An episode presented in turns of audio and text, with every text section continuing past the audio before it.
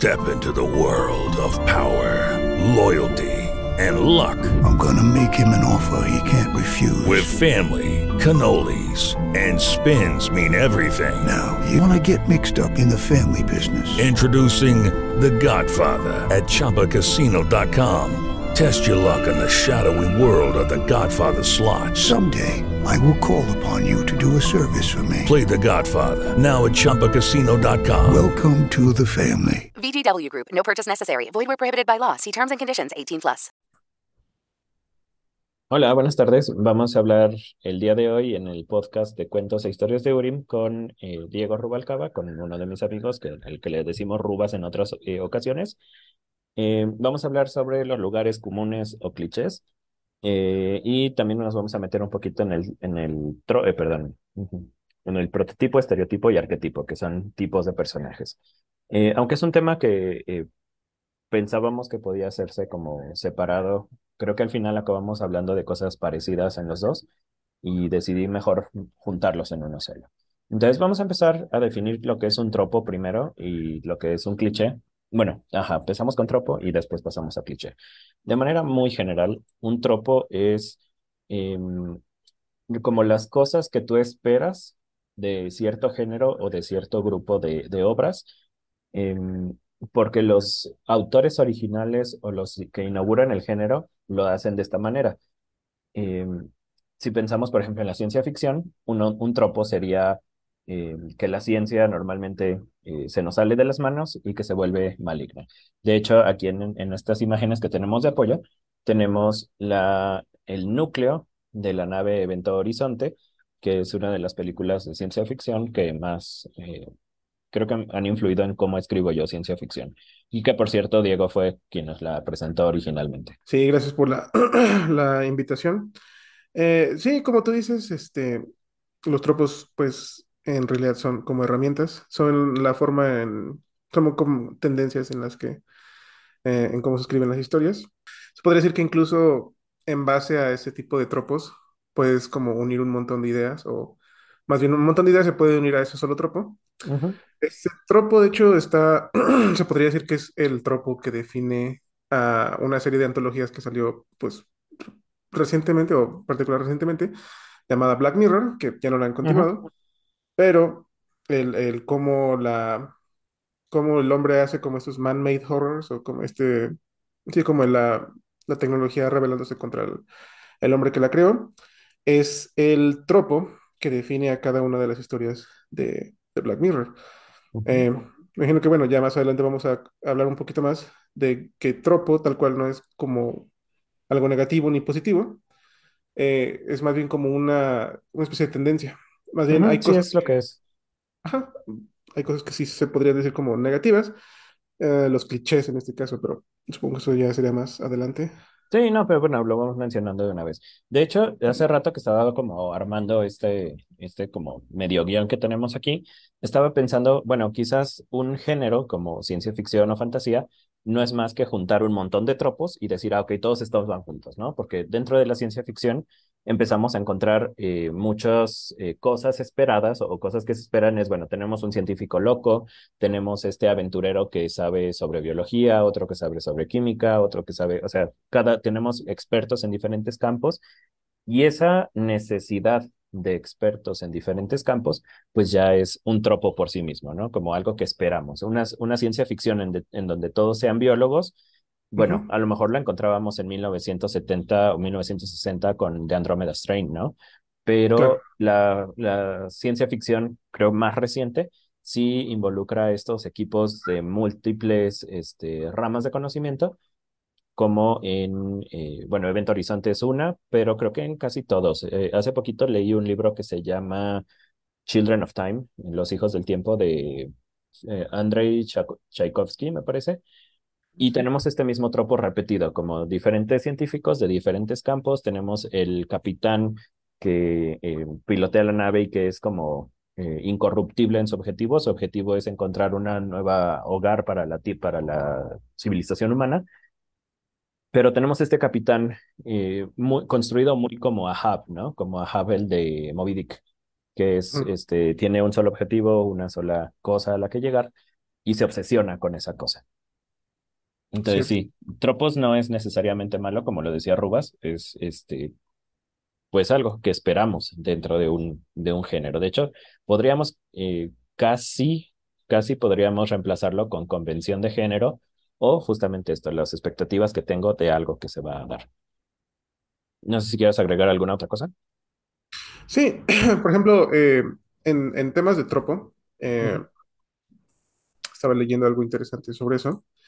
Es, um, e-, es bueno, es como lo que tú mencionas, ¿no? Eh, en el- en la ciencia ficción tiene sus tropos. En los westerns, creo que también, no sé si lo vi en una presentación o si lo, eh, fue de algo que leí, ujú, pero por ejemplo hay como, está el tropo del llanero solitario y ujú. del sheriff renegado, que Ajá. por lo general se llegan a intercambiar o llegan a tener como características que cambian entre ellos, pero por lo general tienen como ciertas características que se van repitiendo, que son casi necesarias para que ese tropo se lleve a cabo.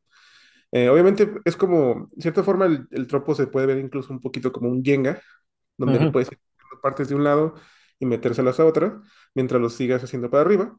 Eh, pero no a tal punto en donde sea demasiado, sino que se cae, entonces ya no está, ya no es ese tropo, sino ya está haciendo algo diferente. ¿no? Hablaban mucho de, por ejemplo, como el, el- el pasado de, de un, de un llanero solitario era como este era como frío y personal, era como un lobo, sol- o sea, era tal cual, o sea, como estas ideas de, de lobo, de, de solitario, de, de independiente, mientras que el sheriff tenía como otro tipo de características que era como más, eh, más eh, obviamente era estacionario, él no va buscando aventuras, él se queda en su, en, en su pueblo y defiende su pueblo como la autoridad máxima. Entonces, obviamente esto va sumando otra clase de características que se van uniendo a este tropo.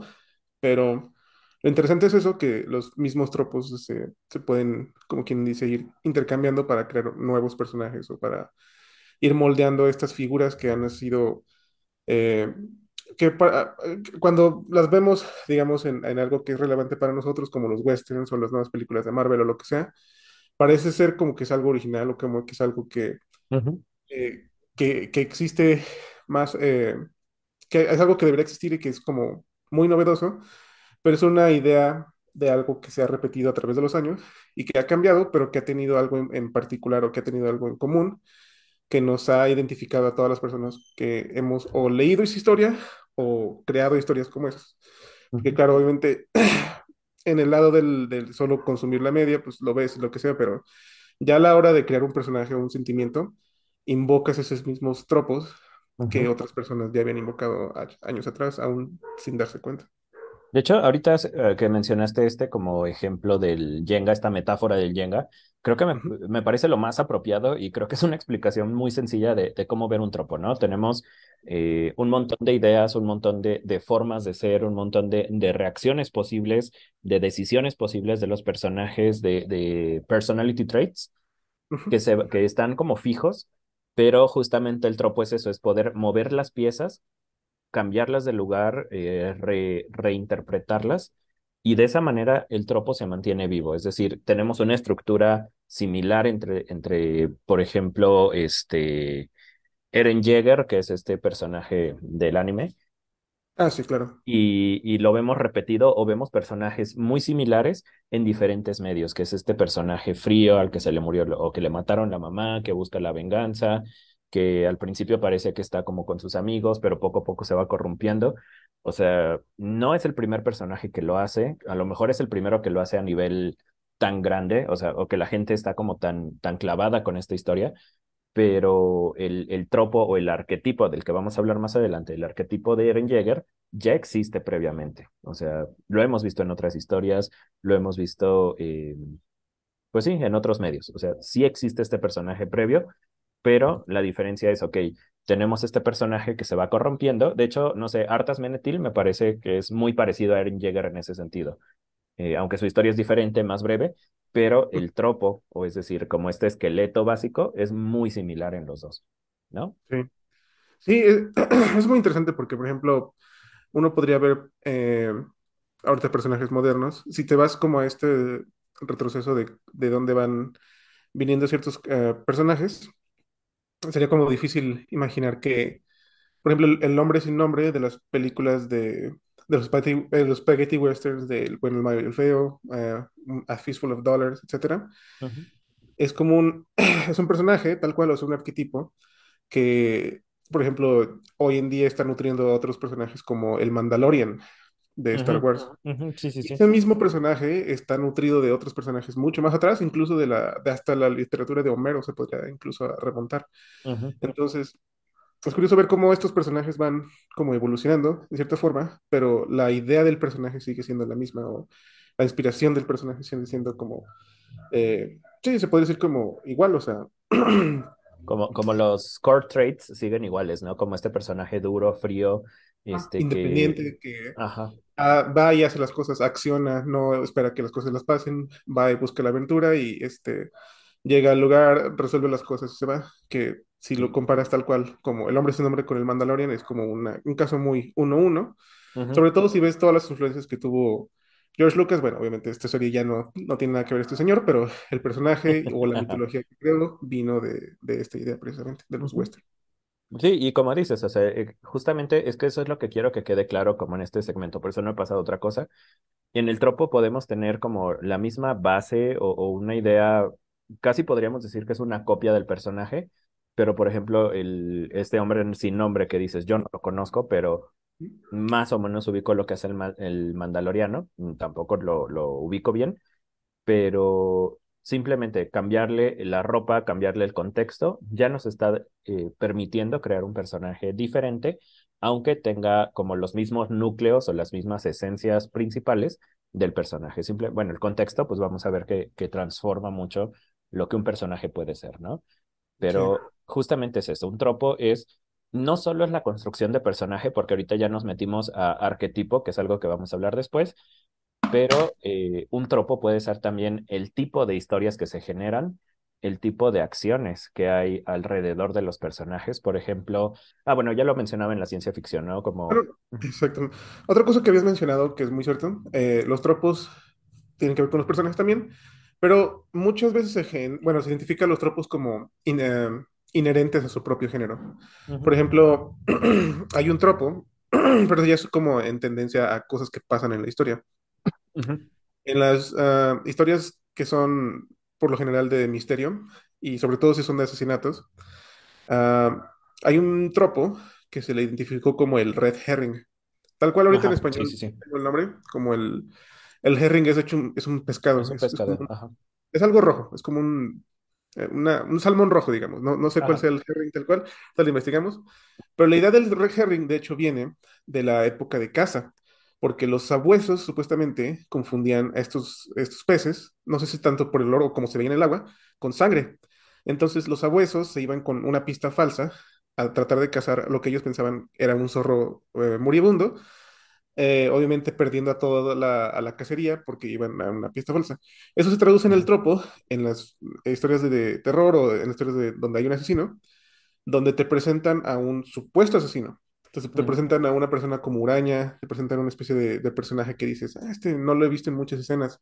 Yo creo que él es, es, el- es la persona más obvia, ¿no? Es como que vas ah, acumulando eh, negatividad solo Ajá. para revelar que este personaje o no tenía nada que ver o termina siendo una víctima o incluso termina siendo el héroe de la historia, que, que ha sido como una de las cosas que han como subvertido este, este tropo. Este, pero sí, o sea, por ejemplo, a eso es lo que me refiero con que los tropos son inherentes al género. Por ejemplo, sería, no sería imposible, obviamente, pero sería extraño poner el red herring en un- una historia de ciencia ficción, por ejemplo. O viceversa, poner esta idea de la tecnología sobre el hombre en una historia que es sobre, exclusivamente sobre misterio y sobre quién asesinó a un personaje en particular, ¿no? O sea, obviamente se pueden intercambiar con suficientemente, con suficiente habilidad o con suficiente dominio de ambos tropos. Eh, pero ahí mismo tú puedes ver cómo el género va generando este tipo de tendencias y cómo esas tendencias hacen como quien dice el género, Sí, justamente por eso yo decía que los tropos Obviamente no es eso, pero podríamos decir que la colección de tropos pueden que- construir un género, ¿no? Sí, Ahorita con lo que dices este, del Red Herring, el, así de las pláticas que hemos tenido, eh, una de las que se me queda más clavada es Scream, ¿no? Que, que utiliza mucho, y de hecho creo que lo utiliza con mucha maestría Sí. eh, el caso de Scream, porque son estereotípicamente eh, asesinos en otras películas, te distraen y dices, sí, claro, que es este, ¿no? O sea, es el, el grandulón grosero, este, el, el jefe de, de equipo super macho que, que se enoja de, todo. Y dices, claro, pues este tiene todas las características estereotípicas del asesino, pero Ajá. pues resulta que es una distracción o un red herring, como este pececito que, se, que te distrae y, y la cacería está del otro lado. Creo que eso es como muy, muy bonito. Sí. También, pues, es interesante de cómo, cómo van estos tipos de situaciones de la vida real nombrando los tropos. Am, hay otros tropos que son como muy generales, que incluso no sé si saltan tanto la característica de tropo, ya son como más arquetípicos. Pero, por ejemplo, uno que vimos en la carrera precisamente fue el de la pistola de Chekhov, Ajá, sí, sí, sí. Es uno clásico donde es más que nada como una tendencia o como una... am, es, es como más técnico en ese sentido porque te, te indica que si hay una cosa en una escena o si hay una descripción sobre algo en un lugar, lo más útil o lo más conveniente sería utilizarlo en vez de solo usarlo como un prop de fondo, ¿no? Eh, eso se refiere en la novela La Gaviota, donde al comienzo te hablan sobre, bueno, no al comienzo, de- en varias escenas te hablan sobre el cuadro donde en la entrada principal hay precisamente un rifle y este mismo rifle se usa al final de la historia, precisamente. No está nada más como parte de Del el decorado, ¿no? el decorado, sino que es algo que meten en un punto para ser reincorporado hasta el final. Entonces, Sí, tú eh, también...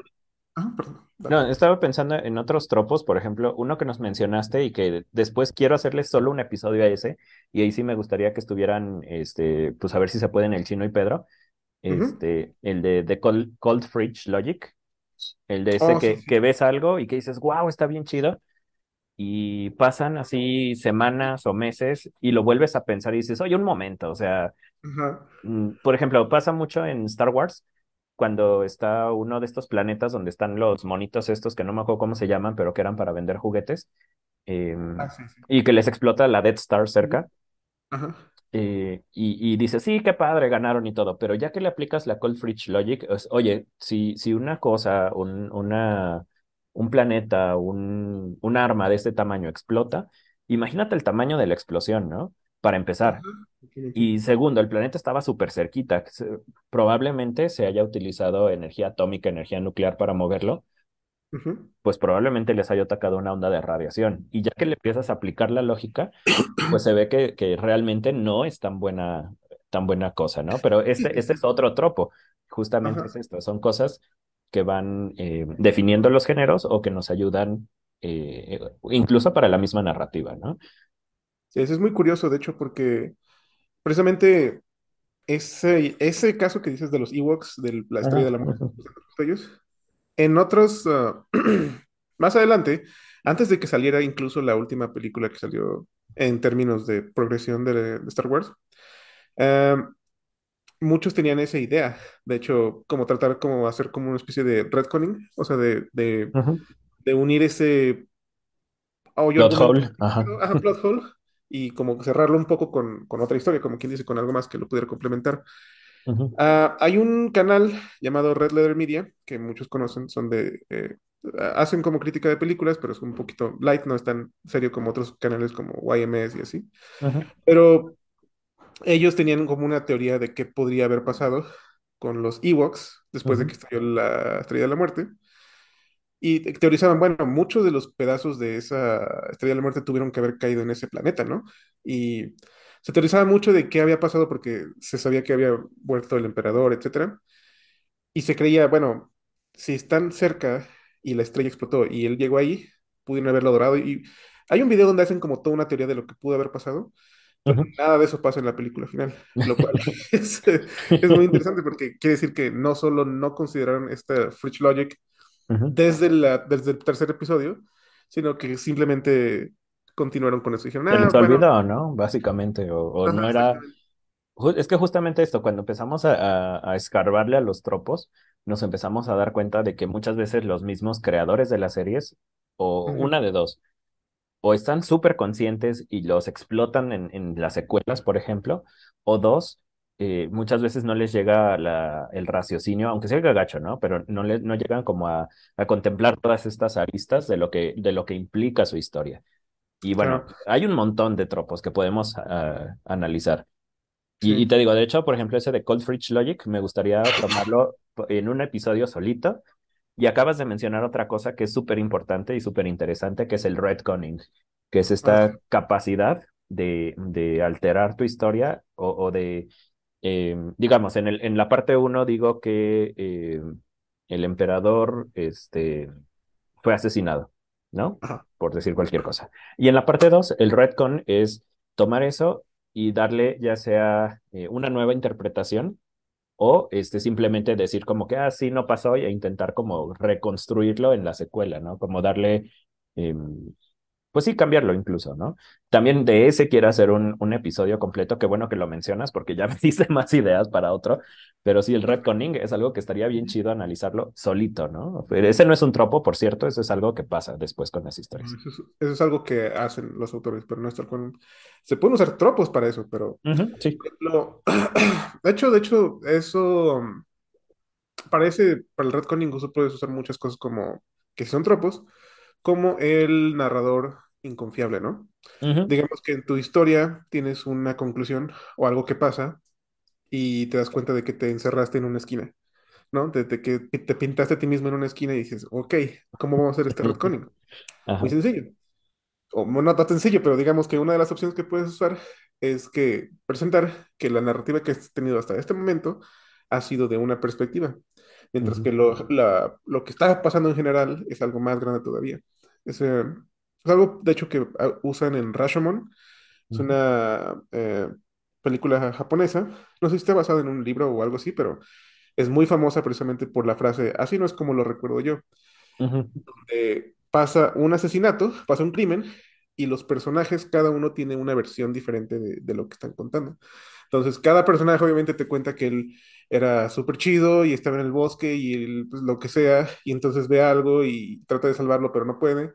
Y la víctima dice, no, no, eso no fue lo que pasó, lo que pasó fue esto, yo estaba aquí inocente, tú estabas ahí todo huevón, me están atacando y etcétera. ¿no? O sea, todos tienen su versión de lo que pasa. Este, al punto en donde se podría decir que no, nadie tiene como el quien dice la verdad de, de, de esto, pero es interesante ver cómo este tipo de, de tropos, o sea, tú los puedes utilizar para precisamente incluso, eh, pues así, o sea, arreglar tu historia o, o hacer algo que, eso que dices, por ejemplo, del Fridge Logic, tiene mucho que ver con la maestría incluso del, del suspension of disbelief, o sea, de, de suspender la Sí. credibilidad de la historia. Mientras la, mucha gente, mientras no, no rompas eso, te puede salir básicamente con lo que quieras. En- al punto en donde, como tú describes, dices, wow, qué bueno, qué chido. Y hasta que vas a tu refri, que es lo que precisamente nombró el tropo, es precisamente cuando ya estás yendo a la cerveza o a ir por un refresco, O ya que estás estás haciendo el agarrando, desayuno, ¿no? ah, El ya día que estás haciendo el desayuno o que vas a lo que sea el refri, ya que agarras lo que quieres o lo que sea, ahí te das cuenta, ah, un momento, este cabrón me engañó. Y vuelves a ver la historia y dices, ah, mira, ahí, ahí está el corte. Ujú, Pero ahí se ve como un, un poquito la, la maestría del autor en utilizar este tipo de tropos para que la suspensión de la credibilidad no se, no se pierda, como quien dice. ujú. Y muchas veces pasa, este, bueno, no sé si te- a ti te ha pasado, es que por eso le quiero hacer su episodio solo, pero última, última nota sobre el Fridge Logic. Este, no sé si a ti, a ti te ha pasado que ves una película, una serie que dices, la primera vez, o sea, te desconectas completamente tu parte crítica de tan chida que está, y es Sí, así sí, como, wow, ¿no? Y la vuelves a ver y empiezas a ver un montón de tropiezos, y dices, chin, pues es que yo la recuerdo mejor, ¿no? Ah, Pero sí, eso, pero eso es mucho, tiene mucho que ver con el Cold Fridge Logic y cuántas veces ah, aguanta la, la repasada la historia, porque a veces eso luego puede, puede pasar, ¿no? Que tienes una historia que solo aguanta una sola vista y la vuelves a ver y está toda mal hecha. Y de hecho, eso, eh, justamente eso es como una de las cosas que, que genera toda esta idea de, de no spoilees la película. cierto, ajá. Realmente, si tu película fuera buena, aunque te la spoileen, debería aguantar esa, ese análisis o esta nueva interpretación que le da el final. Eh, La, la y, y- mejor clase de historias, de hecho, son esas, las que aún si ya sabes el final, solo por la premisa dices, ok, quiero definitivamente ver eso, porque quiero ver cómo desarrollan esta premisa o esta conclusión. Ujú, Si, si, si todo lo que en la historia, o sea, si toda tu historia se basa solo en un giro argumental, puede que tu historia esté en peligro porque, como tú dices, si se sabe ese giro argumental y la gente ya no está interesada en verlo después de conocerlo, hay un problema, ¿no? Tengan giros argumentales que se conozcan, sean malas, sino que si solo dependen de eso, están en problemas porque quiere decir Sí, que es... Sí, o porque el que... resto de tu narración no, no logró cuajar, ¿no? Y que estás vendiendo realmente un momento y un momento de shock, además, ¿no? Que creo que eso es lo que le pasa mucho a Marvel, que por eso, no sé si te acuerdas cuando sale Endgame, que todos los payasos estos empezaron con no spoilers, no spoilers, no spoilers, por favor, no spoilers. Ah, Y sí, claro, sí, inundia- inundaron así todo, todas las cuentas de todos los actores con no spoilers. O sea, si tu película realmente es buena, aunque te la spoileen, pues Es debe resistir el análisis y debe resistir el, la, la vista, pues, no sé, por ejemplo. hayan tenido como tan poca confianza en, pues incluso en el tropo, o sea, o en lo que iban a hacer, porque en sí el spoiler era que la mitad de los personajes morían y que el villano de hecho tenía éxito, ¿no?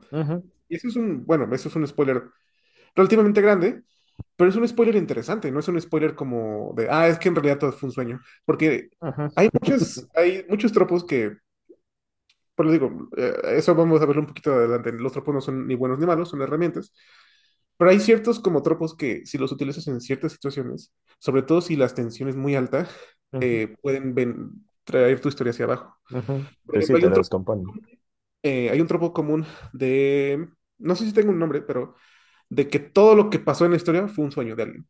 Sí, Eh, claro, sí, sí, sí. este, comúnsimo, ¿no? Por ejemplo, si eso te lo explicara alguien para Twilight, ¿no? Que fue como terminó Twilight, ¿no? Ujú, Eh, Crepúsculo. Eso obviamente va a, a- a poner a mucha gente así como de, ok, pero entonces, o sea, ¿cuál fue el punto, no? ujú, Sin embargo, si tu, si tu ah, plot twist o si tu giro argumental es algo que es como una subversión del tropo, que si hay un héroe tiene que ganar, si hay un villano tiene que perder, si estás invirtiendo eso, y eso es lo que la gente está como conociendo como, eso es el, es el giro argumental, eso es lo que no debes saber, eso es el plot twist, ¿no? Es el spoiler, ¿no? Eh, lo interesante no es tal cual esa conclusión, lo interesante es ver cómo pasa esa conclusión. ujú. O sea, Sí, justamente. ¿qué hace el villano? ¿Qué cosas hace el villano para que eso sea creíble, ¿no? Ah, Ahí es donde también entra la suspensión de la credibilidad. No es nada más comprado, no simplemente es como de, ah, pues gana porque tiene que ganar y, y punto, ¿no? Que es otra cosa que tiene que ver con la, con cambiar la expectación o subvertir la expectación. Eh, subvertir la expectación puede funcionar, pero si tiene como, como si, si, si, lo, te lo ganas, pues no puedes simplemente hacerlo al, al final para Ryan Johnson en las películas, la última película que hizo de Star Wars, eh, El último Jedi, que sí pasan cosas que no esperabas, pero no las gana, o sea, no se sienten ganadas, no se sienten earned. Eh, sí, básicamente ese era mi punto, que eh, Tal cual, el, el, el puro tropo, dependiendo de dónde lo uses o cómo lo uses, te puede arruinar la historia. Si, si tu spoiler era que tu final era básicamente un sueño, entonces tu historia está en problemas porque nada de lo que pasa en tu historia, pues, importa en cierta forma, ¿no? Y eso, bueno, ahorita ya, ahorita pasamos directo al cliché, que es justamente lo que estás mencionando. Eh, vamos a, a definir rápido un cliché, porque justamente un cliché es, es lo que ya dijo Diego, ¿no? Un, un tropo que eh, no es que esté mal el cliché, o sea, en realidad se vuelven clichés porque en algún momento fueron muy buenos. El problema es que se empiezan a repetir y a repetir y a repetir y ya se, se estanca la variación y se empieza a repetir solo porque alguien más ya lo hizo y le salió bien. Y entonces empiezan a volver estas frases fosilizadas o estos eventos fosilizados o estas cosas que, que pues ya no se sienten inspiradas, que ya eh, pues se repiten por costumbre. Por ejemplo, un cliché así gigante de los juegos de fantasía o, o para nosotros que nos gusta más como los RPGs y todas estas cosas, un cliché así súper gigante es los magos son frágiles y los guerreros son fuertes.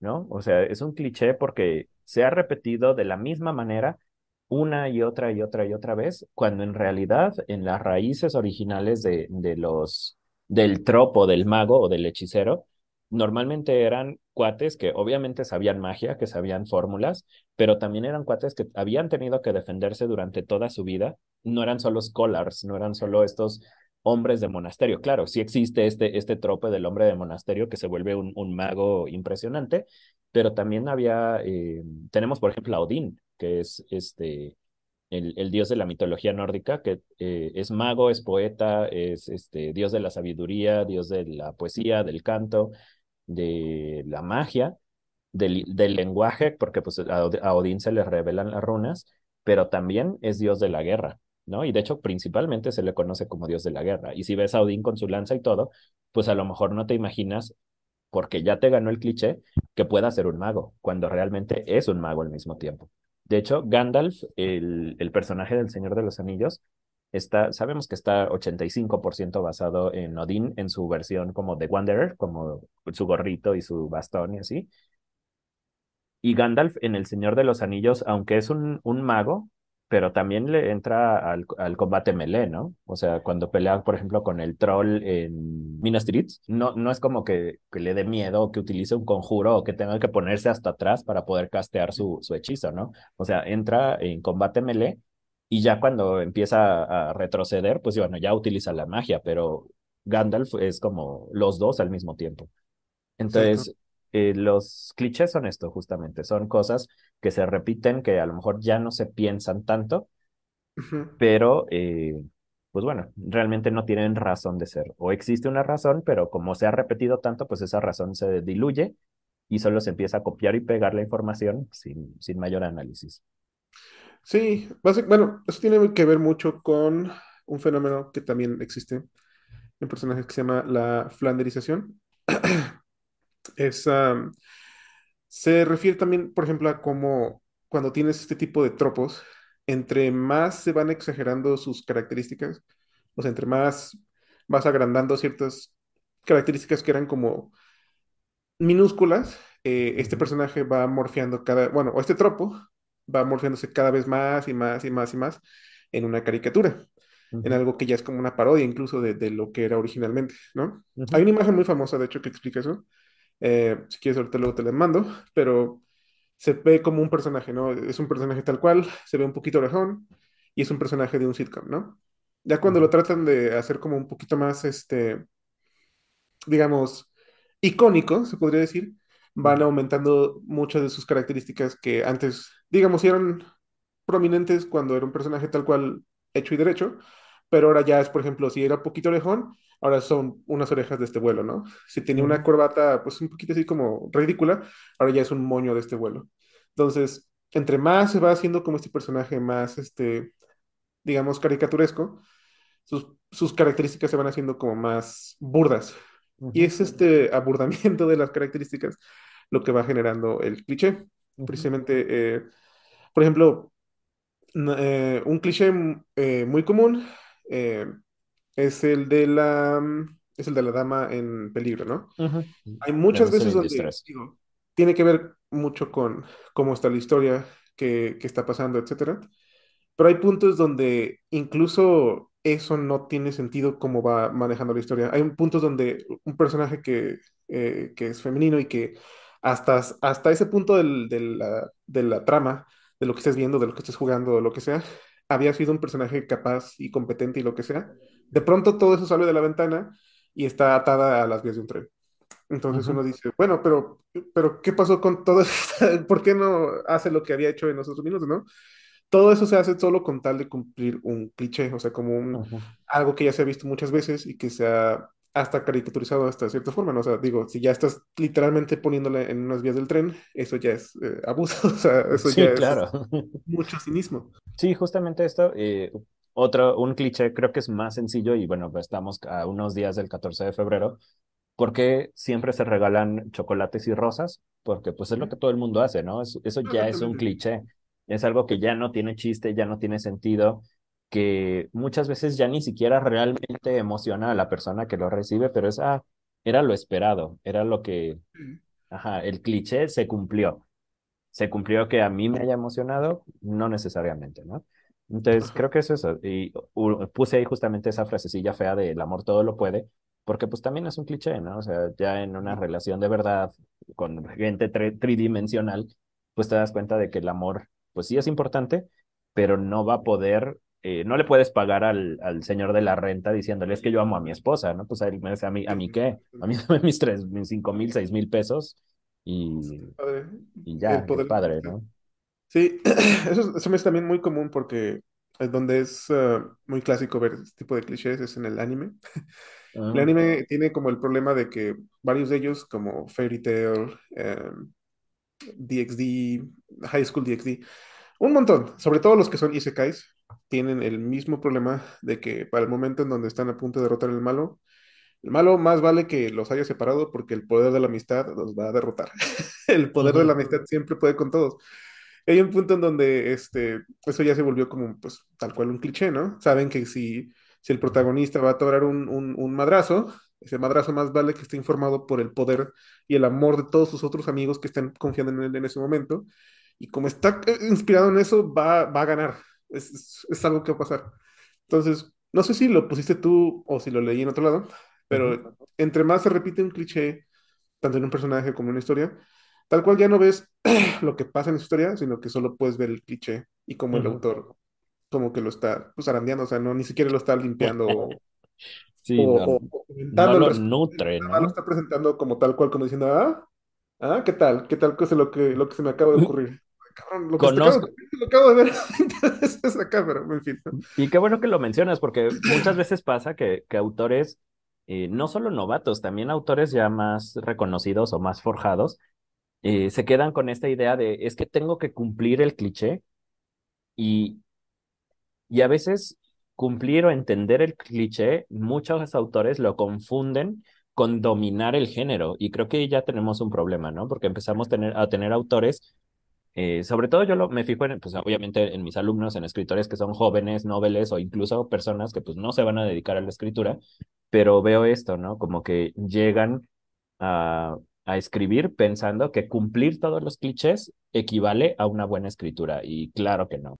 Entonces, bueno, esto de, pues sí, se me, se me hace que es como medio problemático que, que los escritores jóvenes crean esto, que conocer clichés igual a escribir bien Em, pero se me hace más peligroso cuando un escritor experimentado empieza a caer en estos clichés, ¿no? Digamos un, por decir nombres, ¿no? No, por- no porque conozca la obra, pero digamos un Stephen King que de repente empieza a decir, ay, es que todas las películas de zombies al final encuentran una cura o que em, es, matan al, al zombie mayor y ya con eso se mueren todos los zombies, ¿no? Que eso es como, como de los clichés más as- pues, horribles que hay, ¿no? Que matas a- al, al jefe y entonces toda la organización se deshace. Eh, lo tenemos incluso, o sea, para que no, no digamos que sea, eh, que, que no pasa o que no se ve, en El Señor de los Anillos, por ejemplo, ¿no? Que matan a Sauron, eh, se, se colapsa la tierra alrededor de, de Mordor y al menos en las películas se ve cómo se caen todos los orcos y así. Tengo entendido que en los libros,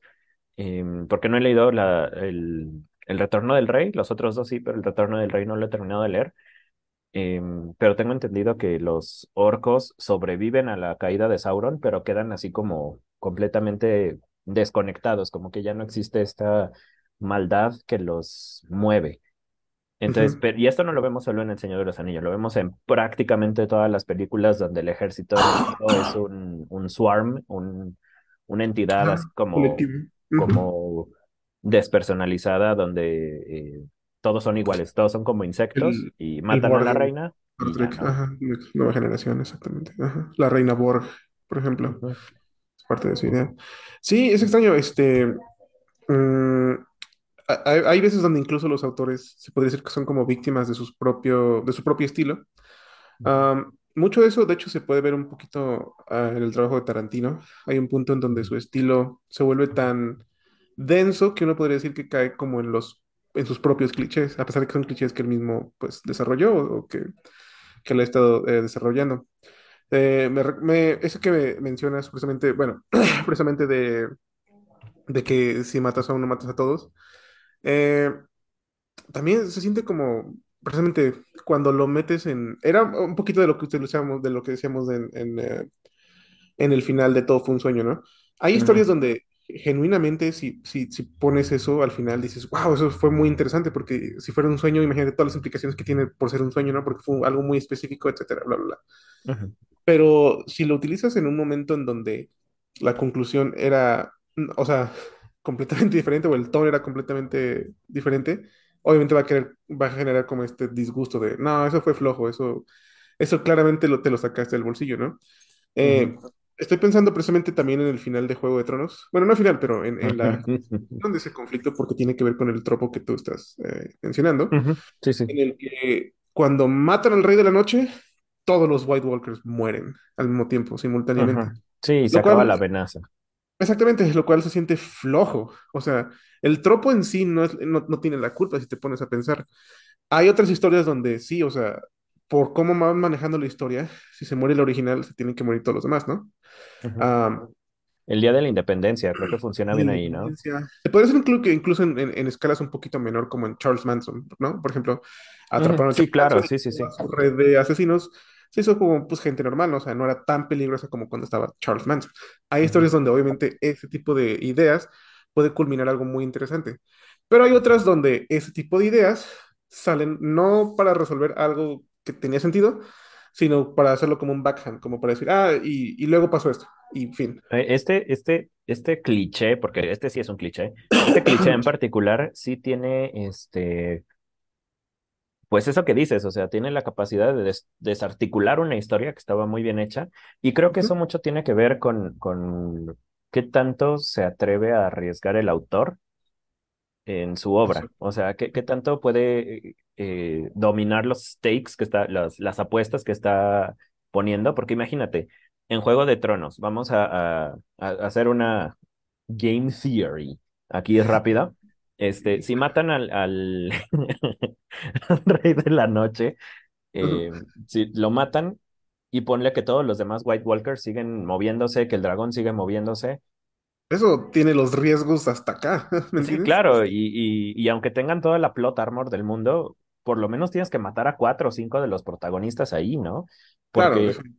o sea, pues, es un ejército de zombies en el que cada uno es de, de mente independiente. Pues claro, o sea, matas al, al rey o al que tiene el mayor rango, pero eso no quiere decir que estén todos articulados. De hecho, es eh, este mismo cliché lo vemos en Warcraft. Eh, cuando, cuando vas eh, a, a matar a, a Arthas en la, ex- la expansión de Wrath of the Lich King, que es la que estoy volviendo a jugar ahorita, em, se supone que vas, lo matas y, y la historia te dice, es que siempre tiene que haber un rey de los muertos vivientes porque, y creo que ahí lo manejan chido porque es como cliché, pero intentando salir del cliché. Dice, Ajá, siempre como, tiene que haber un rey de los muertos porque eh, si no está Arthas o si no está este Lich King, ajá, eh, entonces toda la horda de muertos vivientes se, se colapsa, se, se rompe como esta unidad de, de objetivo y cada quien va a hacer lo que quiere. Y sí, claro, muchos de los muertos vivientes se van a matar entre ellos, pero tienes grupos que están guardados y que quién sabe qué va a pasar si salen después. Creo que se, me hizo más o menos interesante cómo lo manejaron porque es como, está el cliché, pero intentan hacer algo un poquito distinto en esta ocasión. ¿Lo logran? No tanto, pero, pero por lo menos lo intentan, ¿no? Digamos que si se hubieran comprometido a él, porque por lo que sé, ya después de lo que pasa en Burning Crusade y después, siento que es como, aunque abandonaron un poquito esa idea, siento que lo Ujú, hacen de lado.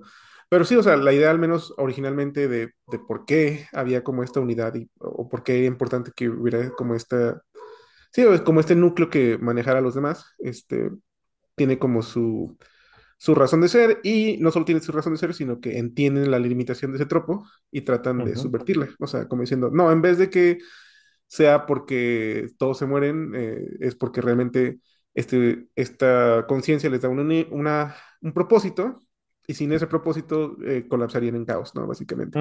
Sí. Entonces, hay consecuencias a- en, en este, en este tipo de acciones. Hay un, hay, ahí puedes ver incluso un raciocinio de, ujú, ok, ese es el tropo, pero ¿por qué el tropo ocurre de esta manera?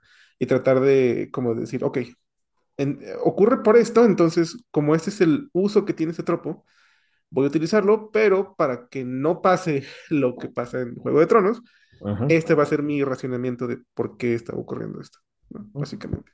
Sí, y de hecho ahí, ahí lo que te dicen en Warcraft es, eh, lo mejor que puedes hacer es tener otro Lich King. O sea, mataste uno que estaba corrupto, pues vas a tener que poner uno que en vez de que esté corrupto, pues esté, que sea un, un paragón de justicia, que sea un, un paladín básicamente, eh, lo agarran y le ponen el yelmo y él es el que mantiene a la horda de los muertos vivientes bajo control.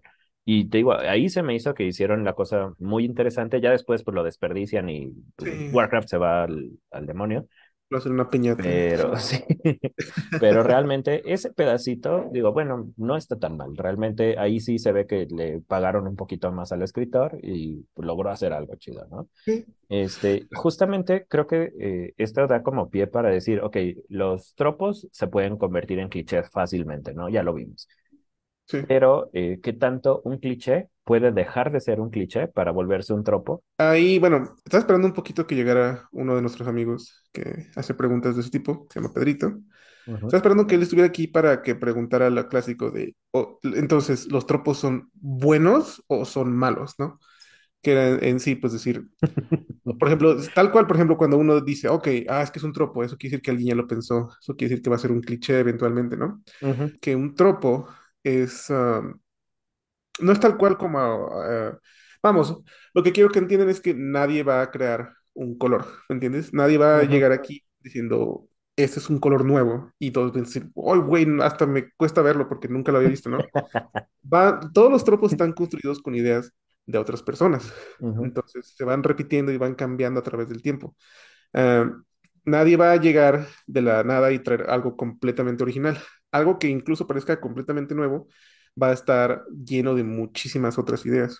Eh, algo que vi hace poco, de hecho, que me sorprendió mucho, fue un, una serie de juegos de un, estudio ficticio llamado Enigma Studios, eh, sobre una tecnología que genera que básicamente puedas quedarte en una especie de mundo ficticio virtual ad infinitum, que en cierta forma pues ya es tal cual como un tropo, eh, que ya nosotros tenemos como la Matrix, eh, estos mundos falsos, etcétera, Ujú, pero lo combina también con ideas sobre la identidad del cuerpo y sobre, sí, o sea, sobre qué es lo que nos hace ser humanos. Eh, ujú, en esta historia, la gente se puede quedar atrapada en este mundo y el riesgo real que existe es que tu cuerpo físico se quede en coma y tu cerebro muera, básicamente que es brain dead. Entonces, este, existe como este riesgo de que te quedes en este juego demasiado tiempo y existe esta tensión de tratar de rescatar a una persona que se haya quedado ahí para que pueda volver a su cuerpo y no en coma y literalmente muerte, ¿no? Entonces, ese tipo de ideas eh, es como, o sea, esa idea se me hizo bastante original, pero uno ya que conoce el género o que has visto otras historias, puedes ver, ok, este es de la Matrix, esto es de, no sé, de un juego, este es de PlayStation. Puedes ver todos los matices que construyen esta Ujú, historia. Sí, sí, sí. A pesar de que puedes identificar de dónde vienen, esta historia eh, que le estoy comentando es completamente original. No ha habido Ujú, otra cosa que tenga esta experiencia. Y es algo que me sorprendió bastante porque a estas alturas uno piensa que ha visto todo, que ha escuchado todo, que, ha- que ya se la sabe, pero todavía hay gente que puede combinar todas esas piezas de Legos, que son los tropos, y crear Ajá, algo justamente sí. nuevo, exactamente. Ajá. Sí, ese es Ecostasis, ¿no? Es el que nos estabas Es mencionando. Ajá, estoy hablando de ecostasis. En realidad es una serie de juegos, son varios que construyen una sola historia, pero el, el principal que hasta la fecha no ha salido, que solo ha salido el demo, se llama Ecostasis. Pero es como el principal que mueve todos demás. Sí. Sí, justamente creo que, y tocas creo que uno de los puntos vitales de, de la creación literaria o de la creación, pues sí, literaria, estamos hablando de literatura y de cine y estas cosas, ¿no? Pero una de las cosas vitales es entender que no estás creando eh, cosas nuevas realmente, o sea, de narrativa, solo de narrativa, o sea, de escribir historias, tenemos 6.000 años de registro, ¿no? Si nos vamos hasta Gilgamesh, que es este, de los sumerios y es de los primeros, o sea, Gilgamesh, si te pones muy estricto, pues nos va a traer un montón de tropos y nos va a traer un montón de, de mitos y de historias y de cosas que se van a estar repitiendo incesantemente a lo largo de toda la, pues de toda la historia. Quién sabe si, si hubiéramos tenido registros de los teotihuacanos o de los olmecas o de culturas eh, prehispánicas, pues qué otros tropos tendríamos, ¿no? Y aún así, vemos que, que tropos que, que nosotros, como, como de herencia europea, nuestra cultura es más europea que, que mexica, vemos que muchos de los tropos de los aztecas ya se, ya estaban como, como paralelos o eran como un eco de tropos que ya existían en, en las religiones judio-cristianas o en las religiones antiguas, ¿no? Por ejemplo, así el más, más básico, pues la, la construcción de mundos o, o la construcción o la idea de que el mundo inicia a través de, de movimiento de los dioses, que a lo mejor podríamos pensar que culturas tan separadas pensarían como, bueno, ¿por qué no vinimos de las plantas y nuestros dioses son las plantas? Directamente, tal cual, ¿no? Los aztecas toman más o menos esto con el hombre del maíz, pero ya existen cuatro creaciones antes, ¿no? Los cuatro soles. Eh, Claro. o, o, por ejemplo, eh, esta idea de que eh, Huitzilopochtli nace de... No me acuerdo realmente quién es, quién es la mamá de Huitzilopochtli ahorita, pero eh, nace y de repente ya es un guerrero súper fuerte y, y, salva a su mamá, pues de alguna manera, obviamente me estoy yendo un poquito a, a, al extremo, pero de alguna manera tenemos a la damisela en peligro ahí, ¿no? Que es un tropo que tenemos ya en otros, en otros momentos y que pensamos muchas veces que es eh, europeo, pero no, realmente son tropos o son ideas o son bloques del ego, como lo mencionabas, Ajá. que pues se repiten o, o que, quién sabe, ¿no?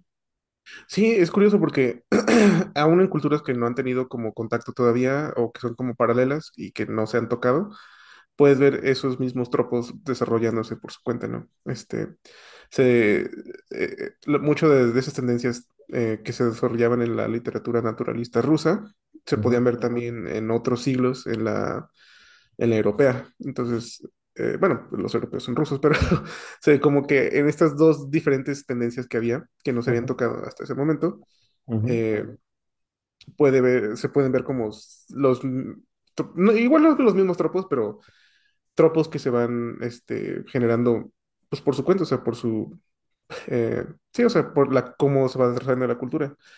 Eh, eh, este choque de mundos incluso, pues, no sé si podría incluso también mencionarse, pues, el cómo se adaptaron ciertas leyendas del, sí, o sea, del mundo prehispánico para que cuando los frailes vinieran a, a tratar de, de indoctrinar a, a la población, dijeran, ah, encontrar como esos puntos comunes entre lo que trataban de in- ah, esparcir, que era el cristianismo y el- la religión católica y todo eso, con estos dioses que ya existían. Entonces, me imagino que ellos debieron haber en algún punto notar el- algún punto en común y haberlo explotado, ¿no? Eh, quizás eso podría ser un poquito, eh, tendría un poquito que ver, supongo, con la creación de tropos, pero no sé qué tanto esté como la gente diciendo, no, es que estás tratando de decir que, que se lo inventaron, pero bueno, total, Bueno, mi ajá, punto era ese, el mi punto. mi punto era ese, que, que es interesante ver cómo, a pesar de que hay culturas que nos han tocado, eh, estos como tropos o como estas ideas van desarrollándose a, a nivel antropológico. Ajá, Hay una sí, sí. obra que me imagino que vas a mencionar ahorita, que es El héroe de las mil caras. Ajá, sí, justamente eh, eh, me acabas de robar las palabras de la boca. Dije, este, un segue justa- para que pudieras. justamente iba a decir, o sea, esta, esta de tropos, nosotros no lo estamos descubriendo, o sea, como decimos, pues no, no estamos inventando nada nuevo aquí. Eh, Joseph Campbell en el viaje del, en el viaje del héroe o en el héroe de los mil rostros o el monomito, que tiene muchos nombres, ya lo menciona, ¿no? Dice, son, son estas historias que poseen no solo los mismos tropos o tropos muy similares, sino que tienen incluso una estructura muy similar independientemente de la región. Es como, como si hubiera habido una sola historia, como si todos los pueblos del mundo se hubieran conocido en algún momento, este, se les hubiera contado la misma historia y después riéguense y cuenten la historia y a ver qué pasa, ¿no? Pero justamente es lo que hace Joseph Campbell en el, en el mono, en el viaje del héroe, perdón, el héroe de los mil rostros, identifica tropos, identifica estructura de historia y nos dice, pues es que casi todas las culturas tienen algo parecido, no idéntico, pero muy parecido. Pero bueno, el viaje del héroe quizás lo podamos como tocar bien en, en otro momento. Creo que podemos hablar ahora de otras cosas que son los tropos que existen en los personajes y que nos van a dar unos personajes muy interesantes que son los prototipos y los arquetipos, que son como los más chidos, ¿no? Eh, de manera muy general, eh, prototipos son, nombre lo dice, proto primero, tipo versión, primera versión del personaje. Em, de hecho, es muy raro porque, bueno, al menos que yo sepa, no hay tantos person- personajes prototípicos, eh, porque, bueno, prototipo de rey, bueno, tenemos a Gilgamesh, ¿no? Prototipo de, eh, este se los pongo siempre a los, a los morros en la prepa, el prototipo de, de detective es Auguste Dupin, el de Edgar Allan Poe, porque, bueno, ves que está este Arthur Conan Doyle que tiene a, a Sherlock Holmes, Claro. pero antes de Sherlock Holmes teníamos a, a Auguste, Auguste Dupin, que es el que pone todas las bases de lo que después van a ser un detective. De hecho, Sherlock Holmes es como la evolución del detective de Edgar Allan Poe, pero originalmente el primer detective novel, novelesco conocido es el de Edgar Allan Poe. Pero de ahí en fuera, bueno, sí, prototipos nos tenemos que ir hasta los personajes más viejitos que existen, los que dan como la primera versión, justamente, bueno, el nombre lo dice, de, de características. Pero después tenemos a los arquetipos que creo que son los más chidos, porque además son los que tienen más evoluciones o que tienen más variaciones, ¿no? Arquetipo es como un molde de personaje que tú puedes tomar y obviamente modificar. De hecho, estos eh, arquetipos, perdón, están basados en la obra de Carl Jung, o sea, de toda su obra como, como psicólogo. Carl Jung propone estos tipos que tenemos aquí en, en la ruedita y bueno, la literatura pues ya tiene cientos de miles más, ¿no? Pero originalmente esto es lo que propone Carl Jung. Tenemos aquí al bandido, el mago, este no me deja ver, espérame, el héroe, el, el amante, el, el payaso, el, el yes man, el el que, el yes man, Todas las puedo. Ajá, el, pues ahí está, ¿no? El creador, el inocente, el sabio y el explorador, que son tipos de personalidad. Ahora, esto lo, este, aparte, en la parte de abajo tenemos una cosa que se llama el, el test de personalidad de Brig Myers, que ahorita mucha gente, no sé si te has fijado, que le ponía NFP a todo, ¿no? Ah, sí, los. Está, está bien.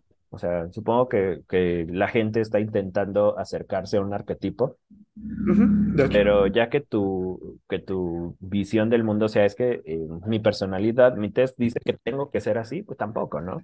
Justamente eso, es que eso es lo que, lo que a veces se nos pasa, que un test de personalidad te da algunas características y si le atina a 60%, pues qué chido, pero no te está definiendo a ti como persona.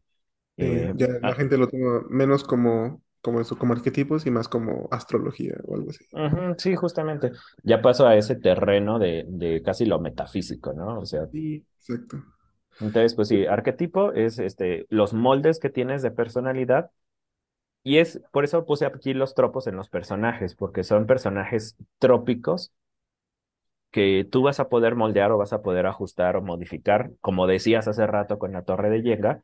Si a mí me gustan los detectives, pero no me gusta, por ejemplo, que sean creídos, este, pues le quito ese, ese pedacito de la torre y no te va a destruir al personaje, o sea, Va a tener casi todas las características, pero tú le estás modificando algunas. O quiero que sea un super detective, o creo que fue lo que pasó con la serie de Sherlock, ¿no? Pero que sea completamente intolerable. O sea, que el personaje sea así como yo sé todo y así Ah, como súper. Ajá. Entonces, pues le puedes poner ese Lego si quieres, le puedes poner ese pedacito de Jenga. ¿Va a destruir el héroe? ¿Te va a destruir el arquetipo? No, porque Sherlock Holmes ya existe y, y esta nueva versión de Sherlock de la BBC es una variación del arquetipo, pero no es este, no es el arquetipo todavía. Mm. Porque Exacto. incluso copia el nombre del arquetipo, porque es como que reconoce que ya existe una versión anterior que era mejor, de alguna manera, ¿no?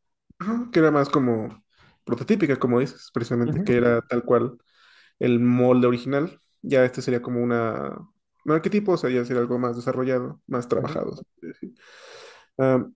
sí, creo que incluso en el, en el héroe de las mil caras también salen estos arquetipos, no sé si esto sea también de eso, de que hay como ciertas figuras que van repitiéndose a través de las historias. Tiene Ujú. también que ver con el, el viaje del héroe, que también tal cual es como una estructura que se repite en un montón de historias. Muy famosamente, por ejemplo, como, como ejemplo muy famoso en Star Wars, eh, el héroe que sale de su ambiente controlado para ir a un ambiente que es mucho más grande de él, al punto en donde ya después de que pasan ciertas cosas que cambian al personaje, él ya no puede volver a este punto de origen porque precisamente este, ya como trascendido a, a su propio personaje, como quien dice. Ujú. Y es precisamente el, el arquetipo del héroe, que es algo que se repite tanto en los arquetipos de Jung, que él mismo menciona, como en los arquetipos que se repiten en historias desde Homero y la Odisea y. Ujú. Y como decíamos hace rato, hasta Gilgamesh, ¿no? O sea, porque justamente eh, Gilgamesh también cae en estos eh, arquetipos, o sea, sí toma ciertos tipos de persona que son interesantes para el mundo literario y los va a construir así, ¿no? Pues tenemos a, a Gilgamesh, que era este rey patán, si lo Ajá. ponemos aquí en esta, en esta ruedita de aquí, quizás Ajá. cabría eh, como en el, incluso en el outlaw, ¿no? En el, en el bandido, porque sí era como un rey así que llegaba y hacía lo que quería, y luego le mandan a Enkidu, que es su igual, y, y Enkidu es más como un jester. Y es curioso porque chocan estas dos personalidades y entonces los dos se vuelven sages, ¿no? Bueno, también está esta, esta cuestión de, de la, de la, mm, ay, se me fue el nombre, de la chica que se acuesta mucho, o sea, una semana completa con, con Enkidu y lo vuelve humano y bueno, ya cuando es, bueno, es, es una cuestión mitológica, ¿no? Pero, eh, y luego la amistad que hay entre estos dos, bueno, pues, que se vuelven Eso es lo que sí me súper va- te iba a mencionar, que es un truco que es bien curioso, que, que es viejísimo, o sea, fíjate, de, de los babilonios, de precisamente de esta cultura, Ajá, de los eh, sumerios, ajá. de los sumerios, ajá, eh, porque es algo que se ve, pues, todavía hasta la fecha, ¿no? De donde son dos, no necesariamente rivales, sino, en, bueno, no necesariamente enemigos, sino rivales, que una vez que uno de ellos derrota al otro, es como de, te acabo de derrotar, ahora somos amigos. Tienen un montón de historias muy, eh, muy, ah, muy actualmente, incluso en anime o cosas como más comunes. Por ejemplo, en am, el clásico, ¿no? Eh, creo que el clásico, el que todos van a poder decir, ah, claro, es el de Vegeta, ¿no? Sí, claro, ajá. debieron haber dicho, ¿sabes qué? Este güey es demasiado chido como para que nos deshagamos de él. Ahora son amigos. Y es un tropo que existe desde mi, Desde mi- no, Sí, miles de años atrás. Entonces es curioso que por más modernos que nos creamos, estas ideas han sobrevivido más tiempo del que nosotros podemos darle crédito. Sí, incluso eh, ahorita que dices que en cosas súper modernas, en el, el año pasado vimos eh, Luna y yo eh, la de Sonic 2 y Ujú. aparece también, ¿no? Que está Knuckles primero como, como rival de Sonic, como dices, no es necesariamente su enemigo, pero por el, destino, digamos, los, los opone. Eh, Sonic derrota a, a Knuckles, bueno, más bien, este, los dos pierden contra Eggman Sí, sí. este, Eggman los derrota, entonces como que juntos en la derrota están los dos cabizbajos y entonces en ese momento se entienden y se vuelven amigos, que es Ujú, justamente lo que pasa con, con Gilgamesh y con Enkidu. Bueno, no exactamente igual, pero, pero pues está como el eco, ¿no? O sea, es- Pero viene de ese prototipo precisamente, o sea, de esa idea. Eh, sí, o sea, de, de, de, derrotar a, a tu rival y volverlo tu aliado. O sea, ujú. Dios santo. Sí, Sí, y, y de hecho es curioso porque justamente eh, Gilgamesh y Enkidu una vez que se, que se, que se vuelven súper amigos, van y derrotan, bueno, matan a- al gigante Humbaba, si mal no recuerdo se llama. Eh, y, y, o sea, se, se muestra que, que este gigante solito podía haber matado a Gilgamesh o a Enkidu, pero no los puede derrotar juntos. Y es como esto, ¿no? Como este tropo también de, y que mencionabas desde hace como más de media hora, ¿no? Este, este tropo de la amistad puede vencer a cosas mucho más grandes. Sí, exacto. Ajá. Tal cual sí se utiliza como, como se dice ahora en cliché, pues obviamente cae gordo, pero no porque, es- es la- la mi- volviendo a la misma idea, solo porque ese tropo se haya podido deteriorar en un cliché por su sobreuso, no quiere decir que automáticamente sea malo, sino es cómo se usa precisamente eh, lo que lo hace eh, útil o no, básicamente. No es ni siquiera bueno o malo, sino útil en este caso. útil. Sí, y hay Ajá. que tener eso presente, que todos los prototipos y arquetipos son moldes que nosotros podemos copiar para poder hacer nuestros personajes. Ahora, cuando digo copiar, no me refiero a una relación uno a uno, ¿no? No quiere decir, Sí, claro. eh, voy a tomar a Harry Potter y lo voy a meter en, o sea, no, no vamos a hacer fanfic, porque aparte, eh, no, no quiero sonar gacho, pero los que hacen fanfic muchas veces se olvidan del personaje que es en la obra y lo transforman a como ellos quieren que sea. Y, Sí, y es, o sea, solo, solo, solo sigue siendo Harry Potter porque sigue llamándose Harry Potter, ¿no? Pero en realidad no estás viendo a Harry Potter está ahí, estás viendo a un personaje que pues es una, una transformación de esta idea de Harry Potter. Se le quitan características, se le mueven características y muchas veces el fanfic vende porque eh, reconocemos los nombres, pero si te pusieras muy estricto, no reconoces al personaje ahí, ¿no? Al punto. menos no al mismo que está en la obra. O sea, no estoy obviamente de- demeritando al fanfic, que es otro ejemplo de, de creación. Se me hace Claro. interesante, pero es esto, estamos, y esto es algo que quería mencionar desde hace rato y se me fue, pero muchas veces, este, es como curioso que, que, como dices, siempre buscamos esta cuestión de que una obra sea original, que sea nueva, que cambie, pero realmente eh, no. O sea, si te pones muy estricto, las historias que más fama tienen o que más se venden son las que repiten mejor los patrones con ciertas variaciones. Por ejemplo, eh, todas las historias de origen de, superhéroes de Marvel son prácticamente la misma. Es eh, Iron Man, este, Thor, porque además todas estas copian el camino del héroe y lo van a pasar a versión película. En todos, pues que prácticamente es una relación uno a uno con el camino del héroe. De hecho, la primera que lo hace es la de Spider-Man 1, la de Sam Raimi.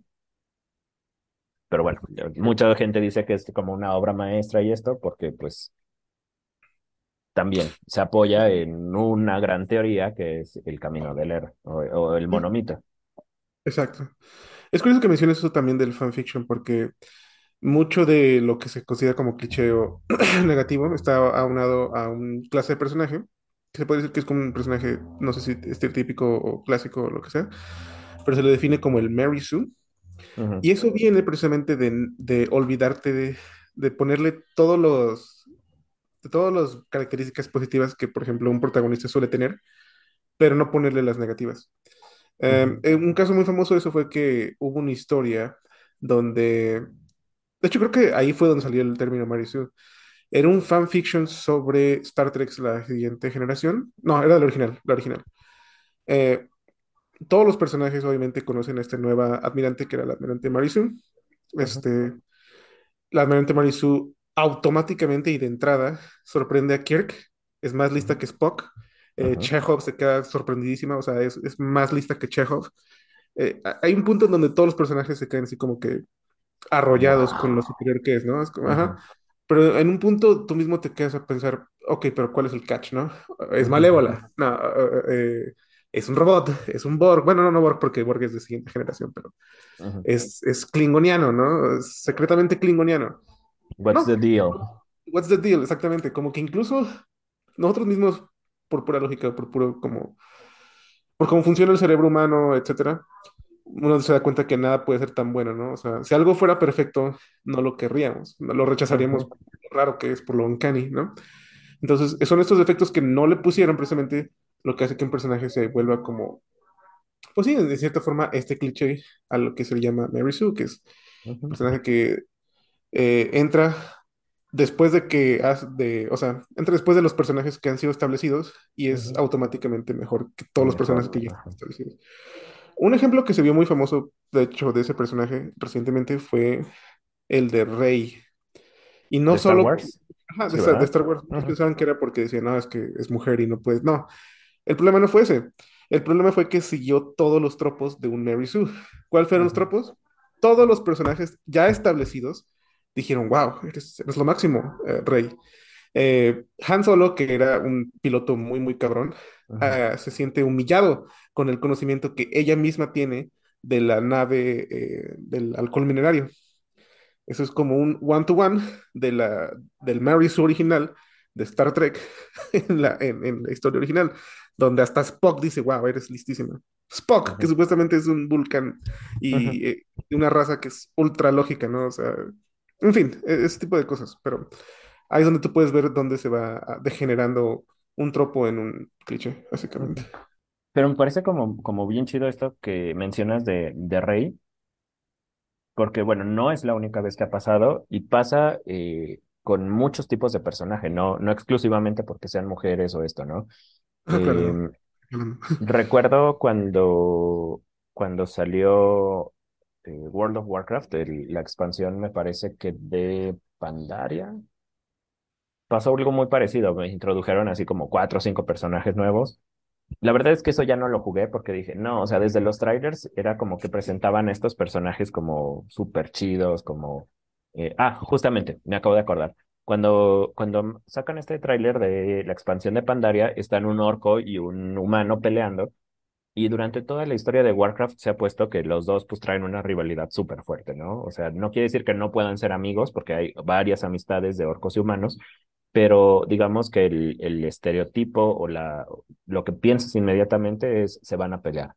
Entonces están un humano y un orco peleando, acaban de, encallan los dos en una, en una playa, se levantan y lo primero que hacen es, bueno, estoy enfrente de este, lo voy a matar y ya después veo qué hago, ¿no? Entonces empiezan a pelear y de repente aparece un panda que los vence a los dos de un golpe y sale así como de yo soy bien chido y eso es como chale, o sea, justamente creo que eso fue lo peor que pudo haber hecho eh, Blizzard para empezar esa expansión, porque no lo sé, pero al menos a mí me, me hizo así como, o sea, a los humanos les tengo mucho cariño, a los orcos les tengo mucho cariño por las historias y que me pongan que una raza que era aparte de todo, era un meme en Warcraft 3, lo hayan puesto así como que es superior a las dos, dije, chale, o Sí. sea, no, o sea, no, para mí no, no cuaja, ¿no? Sé que hay Sí. mucha gente que dijo, ay, qué padre, pandas y Kung Fu Panda, y, pero, o sea, yo soy un poquito más veterano de eso y sí, sí, sí soy más payaso, o sea, creo que sí, definitivamente soy más payaso. Eh, pero sí, fue así como de chale, no, o sea, a partir de aquí eh, yo me separo de Warcraft y creo que fue una bu- buena decisión, por eso regresé a Warcraft 3, a, a Warcraft of the Es que Lich sí. King. Y tiene mucho que ver con lo que digo, o sea, es- son, son cosas que ya están establecidas, llega de la nada y es como, y es como los, o sea, los orcos y los humanos como de, wow, es- eres genial. Y no se siente como merecido, ¿me entiendes? Se siente como que sale de la nada y uno piensa, ok, pero ¿cuál es el catch, no? O sea, si digamos que te lo compro, son más Ah, fuertes, qué, pero no hay un luego qué, es simplemente solo, ese era todo el punto. Hay otro tropo, de hecho, que eh, antes de que saltemos de Star Trek, este sí es de, de la siguiente generación, Ujú, es lo que se llama el efecto Worf, que es otra cosa donde uno se podría decir que el mismo tropo es lo que desgasta el, el personaje. Ajá, Ah, ok. Worf es un admirante Klingon que está en la nave de la siguiente generación, junto al capitán Picard y junto a los otros admirantes, ¿no? Este, él es el hombre más fuerte de la nave. En un punto, digamos que si hay alguna amenaza, llaman a Worf y Worf le pone su madre.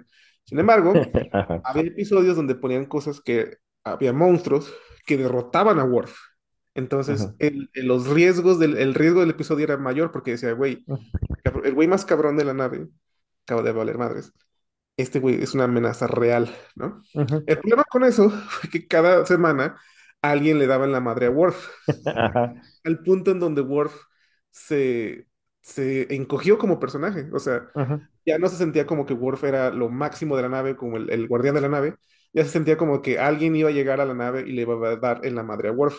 Entonces, este efecto Worf fue, este, sí, o sea, fue, fue, este, deteriorando al personaje, más que, o sea, más que hacer como ver fuerte a otros personajes, que era la intención del, del tropo. Ok, Entonces, me acabo de acordar de lo que te iba a decir hace rato. La ok. primera es, hay un video de un cuate que se llama Pursuit of Wonder, creo que lo estoy matando el inglés, pero bueno, así. Eh, se llama ¿Por qué no aceptamos a la gente perfecta? Así, Ah, es un video de filosofía, o sea, sí está chido. Y dice, imagínate que tienes a una persona eh, que se llama eh, Greg en una oficina. Y Greg todos los días llega y dice, mi vida es perfecta y, y, y a lo mejor no lo presume, simplemente te platica que llegó bien al trabajo, que el coche nunca se le ha descompuesto o cuando lo descompone, él tiene los conocimientos para arreglarlo y, y no lo intenta presumir, pero lo platica, ¿no? Lo platica y todos los días es algo eh, bueno, siempre es algo chido. Es una persona que evidentemente es perfecta. Ajá. Dice, la gente que está alrededor, al principio probablemente lo envidie, pero ya cuando te das cuenta de que su vida es consistentemente perfecta y que tiene todas las herramientas, entonces en tu cerebro lo vas a alienar, lo vas a separar de la, de la humanidad, vas a decir, esta persona no es humana, no Exacto. puedo identificarme con esta persona, no puedo generar empatía con esta persona. Y si no puedes generar empatía, eh, no estamos hablando a nivel persona física, no estamos hablando a nivel narrativa, estamos hablando a nivel personaje. Si yo no puedo generar empatía con un personaje, pues no me importa lo que le pase. Justamente es algo que, que, que nos pasó mucho a ustedes y a mí con Yoyo, con el personaje de, ¿cómo se llama este muchacho que explota en la puerta? Sakaichi. Ah, eh, Shigechi. Shigechi, ajá. Por ejemplo, a ustedes les pasó que a ustedes sí les pegó mucho, al chino y a ti, Ujú. pero porque ustedes leyeron el manga. Ajá. Y yo solo vi el anime y en el anime está como, pues explota y chido, ¿no? Sí, no tiene el mismo build-up. Pues, Ajá. Entonces, como yo no generé empatía, para mí fue como de, ah, esta fue la parte que los hizo llorar. Y, y no es porque fuera gacho, ¿no? No, no, no quería ponerme como edgelord, ¿no? No, tampoco. La, la idea es, este, a mí no me generó empatía y pues no lo pude sentir igual. La otra cosa que, que me recordó ahorita que estabas platicando era em, con esto de que, que esté un personaje más fuerte y que luego aparece otro mucho más fuerte y esto. Esto se llama técnica de anclaje. No sé si la hayas escuchado antes. El mm, anclaje es básicamente esto, esto que ya dijiste, o sea, un personaje que, que ha establecido su nivel de poder a lo largo de una serie, un, una, un, número de episodios. eh, de repente, ¿cómo le hago para introducir a un villano o a un enemigo que es una amenaza para todos? Pues lo voy a poner contra alguien más fuerte y el más fuerte pues no, ni siquiera va a sudar para derrotarlo, ¿no?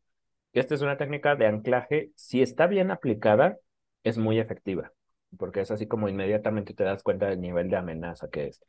Pero como dices, en Star Trek entonces cayeron ya en, en, volver- en volverlo básicamente un meme, ¿no? O sea, sí.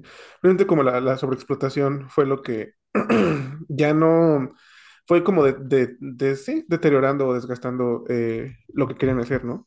Es como si tuvieras a Hulk, ¿no? Y en vez de que Hulk estuviera reservado para cosas muy cabronas, eh, le dieron en la madre todo el tiempo. Si te ujú, fijas, eh, se puede decir muchas cosas como muy negativas sobre las películas de Marvel, pero algo que fue un acierto fue precisamente en la película de Endgame, el, el poder resolver esta cuestión from the get-go, o sea, desde el- desde la entrada, ¿no? Creo que incluso el mismo Mike de este Red Letter Media que les mencionaba, él dice, yo cuando entré a ver la película tenía esa duda precisamente de, de quién sería más fuerte entre Hulk y Thanos, ¿no? Y inmediatamente resuelven eso, es Thanos. Entonces ahí mismo tú te das cuenta que este personaje que antiguamente estaba en el equipo precisamente por lo poderoso y por lo fuerte que era, ujú, está por debajo de esta amenaza. Entonces ya ahí vas Es una entendiendo el, gran amenaza. ajá, exactamente el nivel Y, de peligro. y algo que me parece como muy interesante en, en esa particular de Endgame es, eh, pues en Me- Endgame ya tiene todo el bagaje de lo de Infinity War, ¿no? O sea, está comprobado que Thanos es una amenaza, ya no necesitas más reforzarlo, y si además llega y derrota a Hulk, es como, sí, claro, o sea, Sí, si mata a todos los demás, pues Hulk no era una amenaza realmente para él, ¿no? Ahora, algo que, que me parece que es muy, hay otros momentos para discutirlo, pero en Endgame, algo que me parece como completamente perjudicial para la película, para la construcción de personajes, es que Thor llegue, decapite a Thanos. Ah, sí. O sea, es, eh, o sea, que...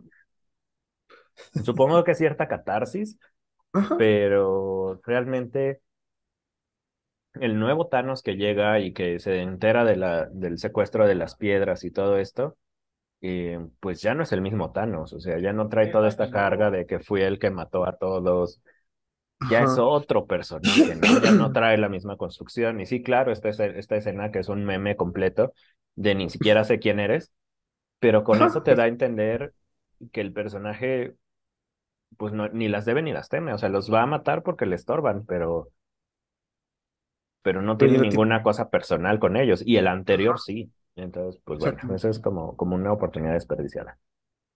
Exacto, sí, también. Ahí puedes ver este, este tipo de cosas. Buenas decisiones. De hecho, me equivoqué. eh, Eso de lo de Hulk, este, eh, Infinity War. Endgame es ya cuando precisamente lo decapitan. Es al revés.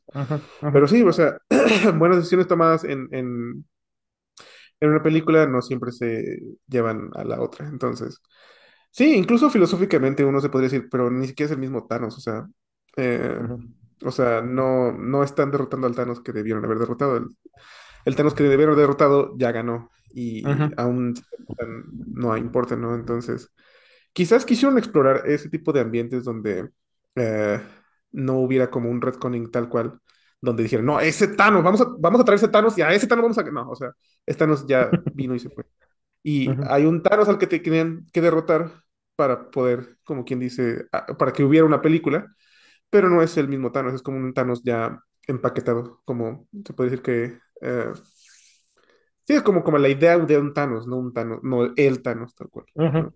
Sí, de hecho creo que, bueno, obviamente no podemos, el, el punto no es arreglar el guion aquí, pero, pero creo que hubiera sido mejor que al Thanos que está tranquilo en su planeta no haciendo nada, lo hubieran matado al final, ¿no? O sea, porque ese es el que ya, el que mató a todos, que a lo mejor el, el Thanos joven, por decirlo de alguna manera, eh, fuera un escalón para poder, si derrotas a ese, al viejo, al que ya ganó, pues todavía tienes más chance de derrotarlo, pero no llegas, matas al, al que de verdad es una amenaza y luego pones a uno nuevo. Ay, no sé, te digo, no lo vamos a arreglar ahorita. Sí, no. Pero, pero eso es como, como en construcción de personaje, pues sí tiene muchos problemas, este, Sí, Endgame. sí, sí. Precisamente por lo, por lo mismo que quisieron meter que cada personaje tuviera como su propio arco y se desarrollara y llegase al final. Aun si ese arco no está como muy bien construido o lo que sea, el punto es que lo tuvieran, ¿no? Que, todos los que estuvieran en pantalla tuvieran algo que hacer, básicamente. Em, vamos a hablar de los estereotipos, que es el último tipo de personaje. De hecho, este es el más sencillo, el más feo, probablemente. El estereotipo es cuando agarras un personaje o cómo se ve un personaje y solo con lo que ves construyes tu idea de ese personaje. Es decir, te quedas solo con lo superficial, con las primeras actitudes que, que atrapas de algo o de alguien y dices, ah, sí, eso representa todo, ¿no? Aquí puse en la imagen, para los que vayan a estar escuchando esto en Spotify, que yo creo que solo lo voy a subir a Spotify, em, es una imagen de un Lego, una, un, un mini, una, un mini set de Lego que es eh, un monito de Lego con una araña, con un libro que dice Spooky Tales y una cosa negra a un lado. Todo, o sea, todo esto es como un conjunto que lo venden como Spooky Boy Black Ghost Theme, o sea, como Sí, joven gótico espantoso, ¿no? Spooky. Y es eh, como, ah, claro que no, o sea, sí, no. eh, no, o sea, es más que eso, ¿no? Pero justamente eso, eso es el estereotipo, como lo que, le, lo que te dice Google cuando le pones eh, hombre fuerte, lo primero que te salga, es el estereotipo. cierto. Eh, sí, esto de hecho incluso trasciende un poco, pues, la ficción. Obviamente es- eh, los estereotipos se pueden incluso encontrar pues, en la vida diaria, ¿no? Es como la, la idea que tiene la gente muy generalizada de, de- de los conceptos, por ejemplo, del mexicano, ¿no? Podría decir que el tipo es como, tiene un sombrerito y es morenito y cosas así, ¿no? Eso podría ser como un estereotipo. Eh, en Los Simpsons me estoy acordando que tienen sus, sus estereotipos. Son personajes que literalmente solo tienen one-liners o es una sola línea y está como estrictamente apegada a su identidad, ¿no? El italiano dice mamma mía, el, el- el mexicano dice ay caramba. Eh, no, es como ese tipo de cosas donde... De hecho, este, este idea del estereotipo tiene todavía más que ver con la flanderización. Y algo que se me olvidó mencionar, que de hecho el, el término de flanderización viene hasta donde yo sé de Los Simpson, precisamente de el personaje de De Ned Ned Flanders. Ned Flanders originalmente era solamente un personaje religioso, eh, esa era una, una característica de él, pero entre más temporadas hubo de, de Los Simpson, el hecho de que fuera religioso era súper importante, de hecho era súper religioso. De hecho, eh, la broma ya es- hasta el final era de que es, es básicamente un misionero, ¿no? De que si insultas a Dios, él va a iniciar una guerra santa en, en tu contra, ¿no? cuando el, la idea original nada más de Flanders era que era un hombre religioso. Nunca, ujú. no era parte de toda su personalidad, no era parte de su gran... No lo eh, definía, ¿no? de- no lo definía exactamente, pero entre más eh, fueron como, quien dice, simplificando sus características, más fácil era que cayeran en la parodia, que eh, tiene que también ver con el estereotipo, en cómo van aumentando estos rasgos, o como estos rasgos que son como incidentales en los personajes, eh, se van como haciendo gigantescos, ¿no? Ya en, en este caso del niño emo, pues obviamente tiene que ser, eh, tiene que tener historias spooky, aunque no le gusten, ya es parte del estereotipo, entonces ya está como aunado todo ese tipo de ideas que, que como este caldo de ideas que existe de, de un concepto. Ujú. Sí, y justamente el estereotipo, por eso lo, lo decíamos hace rato, es como la especie de cliché que tienes cuando tienes un personaje. De hecho, podríamos decir que todos los personajes estereotípicos son clichés, ¿no? O sea, eh, estoy pensando, y justamente así como ves este mono de Lego aquí, em, creo que es el, no me acuerdo si se los mencioné a ustedes o se lo mencioné a Sol. No, creo que fue a usted. La verdad no me acuerdo. Em, ella me regaló un libro que se llama Los, los, no, creo que sí fue con ustedes, Los Onironautas, de un escritor mexicano, ahorita no me acuerdo, creo que es de Guadalajara el, el cuate. El libro está bien, o sea, la- la- las ideas que tiene están chidas, pero lo que no me gustó así absolutamente nada es eh, los personajes son estereotipos a los que se, o sea, pero así tal cual es que estereotipos, ¿no? O sea, hay una muchacha emo gótica gótica, ella dice que es gótica tal cual, eh, que se llama Aracné, ¿no? Y es como, ¿por qué no se llama, no sé, cualquier otra cosa, Aracné, ¿no? Porque a los góticos nos gustan las arañas y el Y tiene que tener un nombre exótico que tenga que ver con el tema de y con la animal. mitología. Exactamente, sí, claro. Entonces, sí, eso sí fue así como de, ah. Y aparte todo el tiempo contesta como con one-liners súper sarcásticos y es así como, o sea, es un estereotipo, o sea, es una caricatura de un gótico, de alguien así, ¿no? Entonces, Y todos los personajes son estereotipos. Creo que el único que no es el principal, eh, creo que es una chica. No, eh, no me acuerdo. La verdad es que pues, no, no me acuerdo realmente quién era personaje principal o protagonista. eh, pero todos los secundarios eran estereotipos. El, el villano, por ejemplo, es uno de- es un hombre que está en una en, en una compañía que, que vende como máquinas creadoras de sueños y para que puedas viajar entre sueños. Está chido eso, o sea, sí tiene, sí tiene cosas muy chidas el libro. pero este, el villano es este estereotipo de, de empresario mm, que, que solo le interesa el dinero y que es súper corrupto y no Sí. profundiza más allá, ¿no? No es como que tengamos un mm, Andrew Ryan, por ejemplo, ¿no? Que Andrew. Ryan, y eso es como algo que me llama mucho la atención, Andrew Ryan también inicia como un estereotipo, pero conforme vas evolucionando en BioShock, vas encontrando diferentes, este, como, como grados o diferentes eh, Matices, tonos. matices, este, ajá, ma- eh, tonos de- del personaje. Y entonces, esto que era un estereotipo se empieza a transformar quizás en un arquetipo, ¿no? Creo que eso es como, como la diferencia principal. Una- un estereotipo te queda solo con lo que ves y en el arquetipo es que empiezas a explorar todo eso que ves. Cierto. Creo que es lo que hace, de hecho, precisamente una película como El Ciudadano Kane tan importante, ¿no? Porque conoces al principio de la película que el Ciudadano Kane es este ca- ultracapitalista superpoderoso, Ujú, este, que está en el, en el, el lecho de muerte, pero es ver su vida y cómo fue construida y cómo, cómo llegó a ser este ultracapitalista ultrapoderoso, lo que es interesante de la película, ¿no? Eh, ahí puedes ver de dónde vienen sus, sus miedos y ambiciones y sueños, qué es lo que quería realmente, qué es lo que termina teniendo, ah, la importancia de Rosebud, que es como eh, empieza la película. Todo esto es, eh, todo esto se va como divorciando de la idea de un capitalista malévolo que simplemente es malévolo porque sí y no tiene una motivación más allá de, de eso. ¿no? Sí, en este libro de los onironautas me parece que sí explican por qué es como es, pero pues es Pero así no como más también muy de eso, superficial, por ¿no? ejemplo, o sea, a lo mejor si no fuera más allá del personaje, porque que existan no es tal cual el problema, sino qué hace el personaje o qué, qué representaría en, en este caso, ¿no? Si, si fuera tal cual como una alegoría del, del capitalismo actual, o sea, si, lo, si trataras de como que personificar todo el concepto en un solo personaje, obviamente ya tendrías otras ideas que, que podrías unirle, etcétera, ¿no? Pero si es tal cual solo como un síntoma de esa situación y no va más allá de eso, pues sí, o sea, tal cual es un estereotipo, entonces. Sí, y que realmente los estereotipos, como hemos dicho a lo largo de todo este, de esta plática, realmente que existan estas cosas no es malo. O sea. Ajá. a fin de cuentas, los estereotipos tienen una ventaja que los otros dos no. Que el, el estereotipo es como ya es una caricatura o como ya tiene sus características súper resaltadas, te puede servir para, eh, para crear escenas de manera muy rápida y a lo mejor muy efectiva, ¿no? A lo mejor como, como con asteriscos o con una notita. Porque, por ejemplo, si entras a una cantina y ves a un cuate que es súper alto, súper fuerte, vas a decir, ah, bueno, este es un bruto que solo ataca y no piensa, ¿no? Que es el estereotipo que hay de, de luchador o de guerrero. Este, pero tu personaje entra, piensa eso y resulta que sí.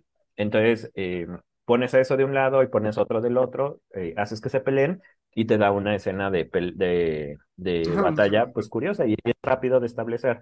Además, el estereotipo, pues, pues lo vas a utilizar casi siempre en personajes terciarios o en estos personajes que, que aparecen una o dos veces. Si Cierto, uno de tus personajes centrales es un estereotipo, bueno, entonces ahí sí tienes un problema. Bueno, yo creo, ¿no? Ajá. Pero si son estos personajes de fondo, bueno, pues también para eso sirve. A fin de cuentas, el estereotipo también es una herramienta. Exactamente, sí, es una, es, es interesante que menciones eso porque sí, tiene precisamente la ventaja que tú dices de que la gente ya tiene como una noción completa de ese personaje y si lo invocas tal cual como un estereotipo, entonces no solo ya tiene idea del personaje, creo que incluso el mismo eh, lector, eh, sí, el, el- el- la audiencia en general, como que ya incluso va viendo por dónde va la historia. Este tipo de estereotipos también van definiendo como el tono, ¿no? Por ejemplo, si tienes un estereotipo de alguien que es pues, el payaso, como quien dice, un güey todo jester, ¿no? O sea, algún payaso de grupo, eh, no solo te va dando las pautas de cómo va a ser el personaje y de que no puedes tomártelo en serio y de qué cosas le van a pasar, sino ya vas viendo que el tono de la historia va como algo más liviano, ¿no? No va tan serio, pues, o sea, y eso ya va informando muchas cosas. Sí, es muy, es, es- es cierto eso que dices, no lo había reflexionado, pero sí, o sea, los estereotipos tienen la ventaja de que informan algo muy rápido, precisamente por ujú. todas estas ideas que ya tienen pegadas. Sí, Pero tienes es, razón. y y es que justamente eso, como ya traes un, un bagaje o un- una serie de prejuicios, pues bueno, inyéctale, utiliza esos prejuicios, inyéctaselos a alguien y ya, Ujú, y lo haces muy rápido, ¿no? Eh, por eso te digo, no son necesariamente malos, el problema es cuando tu personaje principal o tu, protagonista o tu antagonista no dejan nunca de ser un estereotipo, que creo que eso sí es un peligro, ¿no? De bueno, supongo que depende también. Digo, por ejemplo, en un cuento, que nosotros ahorita estamos manejando más cuento, en un cuento creo que es muy eficiente tener eh, un estereotipo para que le pasen y haga cosas, ¿no? Porque en un cuento pues no tienes el espacio para desarrollarlo tanto. En una novela, bueno, ahí sí, pues échale Sí, ganas. más, definitivamente. Y como, creo que tú lo pusiste aquí o estaba más adelante, pero sí, o sea, ya, si tu personaje principal es el estereotipo, entonces no hay más que contar, o sea, realmente pues ya tienes todo descifrado. Y la idea es que el protagonista tenga como más matices que, que algo que se pueda como entender en un solo vistazo, ¿no? En un solo meme, básicamente. Si lo puedes entender en un meme, eh, creo que necesitas trabajarlo un poquito más, a lo mejor.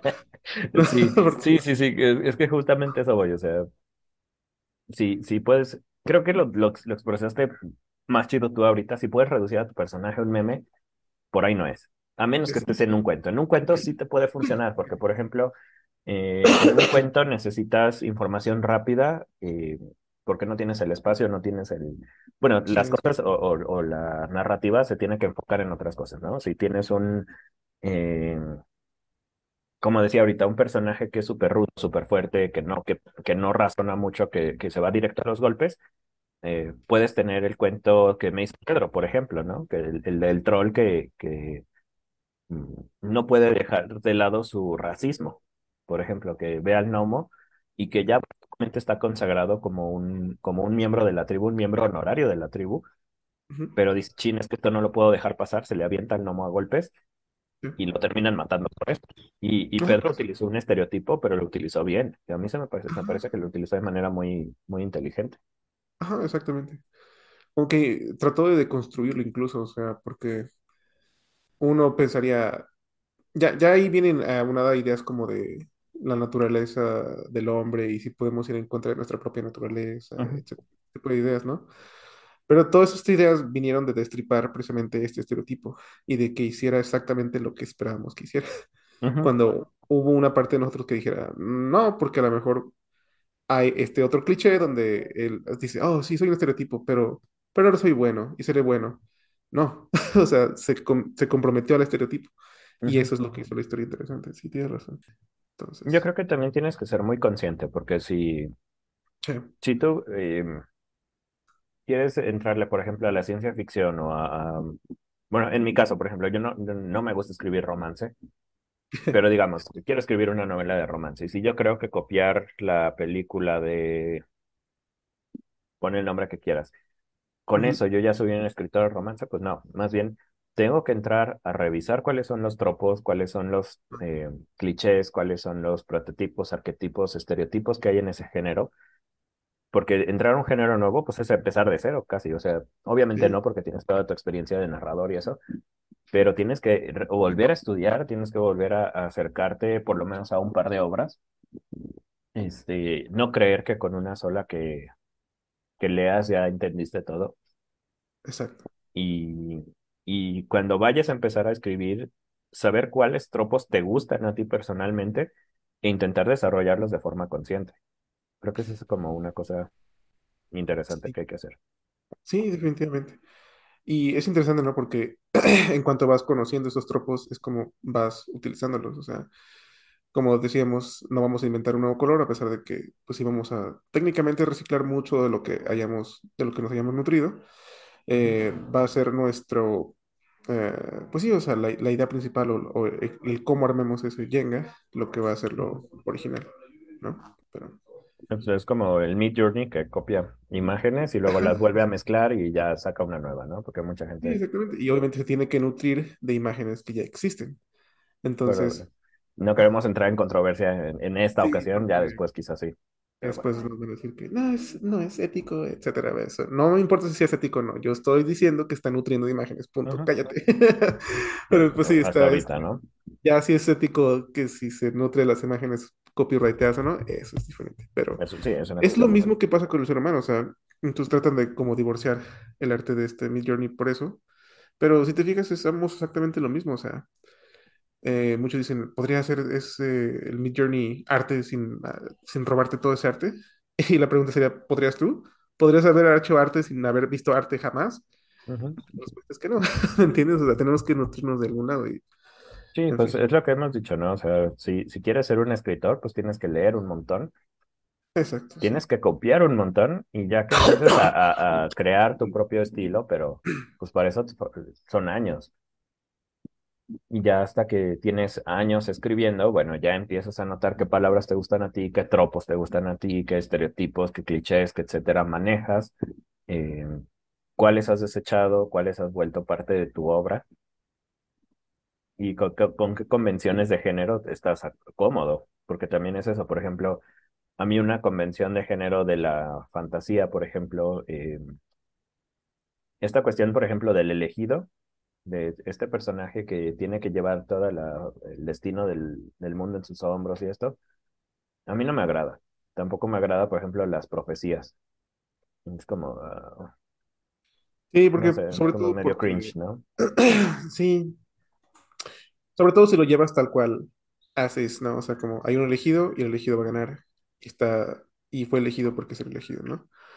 Si no haces nada con eso, es como, ¿cuál es el punto? ¿No? Eh, ha, ha habido muchas historias que han tenido ese tropo y no han sido necesariamente malas, pero han sabido darle como este papel o da- darle a saber por qué es el elegido, ¿no?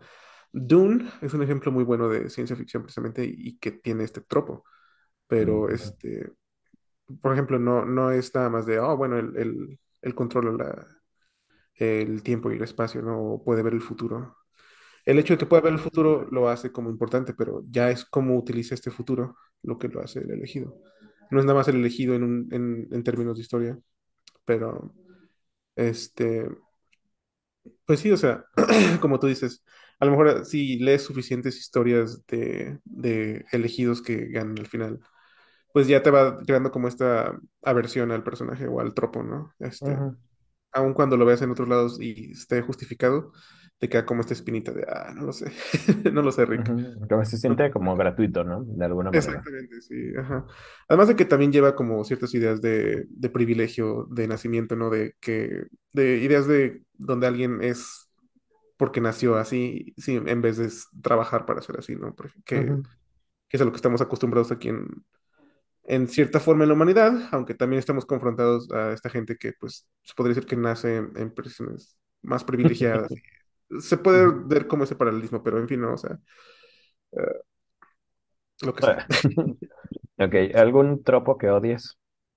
¿Algún tropo que odie? Ah, creo que es este, este que mencionamos, donde hay uno que dice, bueno, ah, hay un youtuber que dice It's all in the head, porque hay un meme de internet donde todo le ponían le. Ujú, Pero ese trópico, de hecho, se me hace como dañino eh, y está, tiene que ver con el donde todo es un sueño al final, ¿no? Donde eh, creo que ese fue el final de Lost, sin ironía, unironically. O sea, y uno piensa, tienes al menos 12 misterios que estás manejando simultáneamente y tu final fue que todo fue el sueño de un perro. No siquiera fue el sueño de un personaje, fue el sueño de un perro. Entonces, ese es uno de los que yo digo, ese es un insulto tal cual.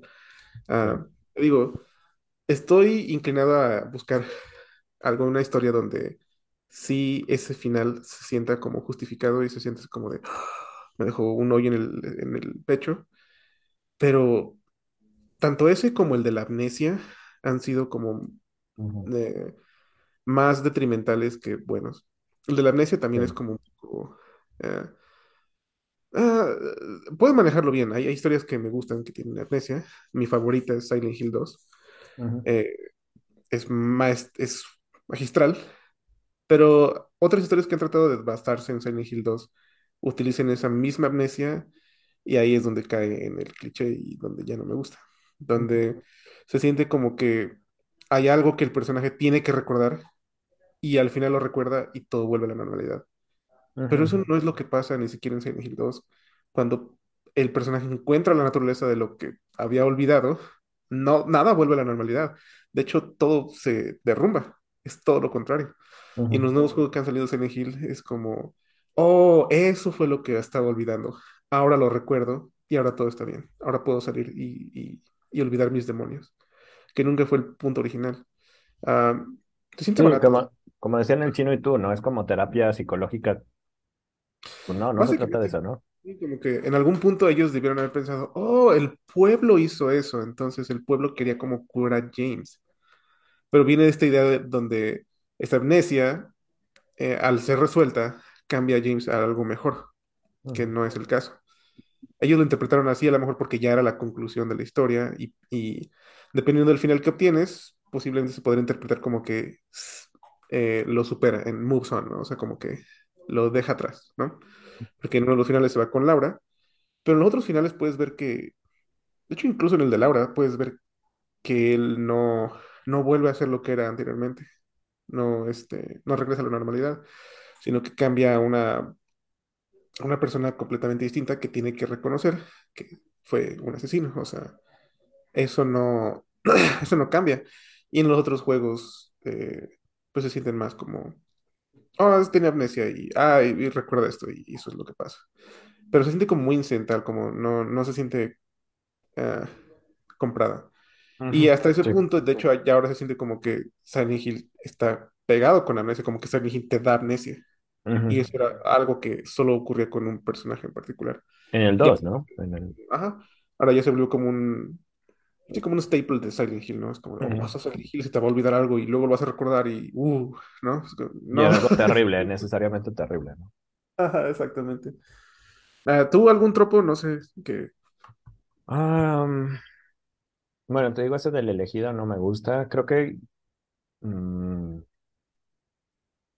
bueno, cuando estaba chico leí Harry Potter y creo que hasta el libro 4 lo habían manejado bien, pero ya cuando se encuentran esta profecía de que tiene que ver un niño que derrote al señor, eso ya no se me hizo tan chido. Y eso desde ese momento, ¿eh? No, es como Cold Fridge Logic, ¿no? No es como que lo haya pensado y después de años he dicho, no, no me gustó, no. O desde ese momento dije, ah,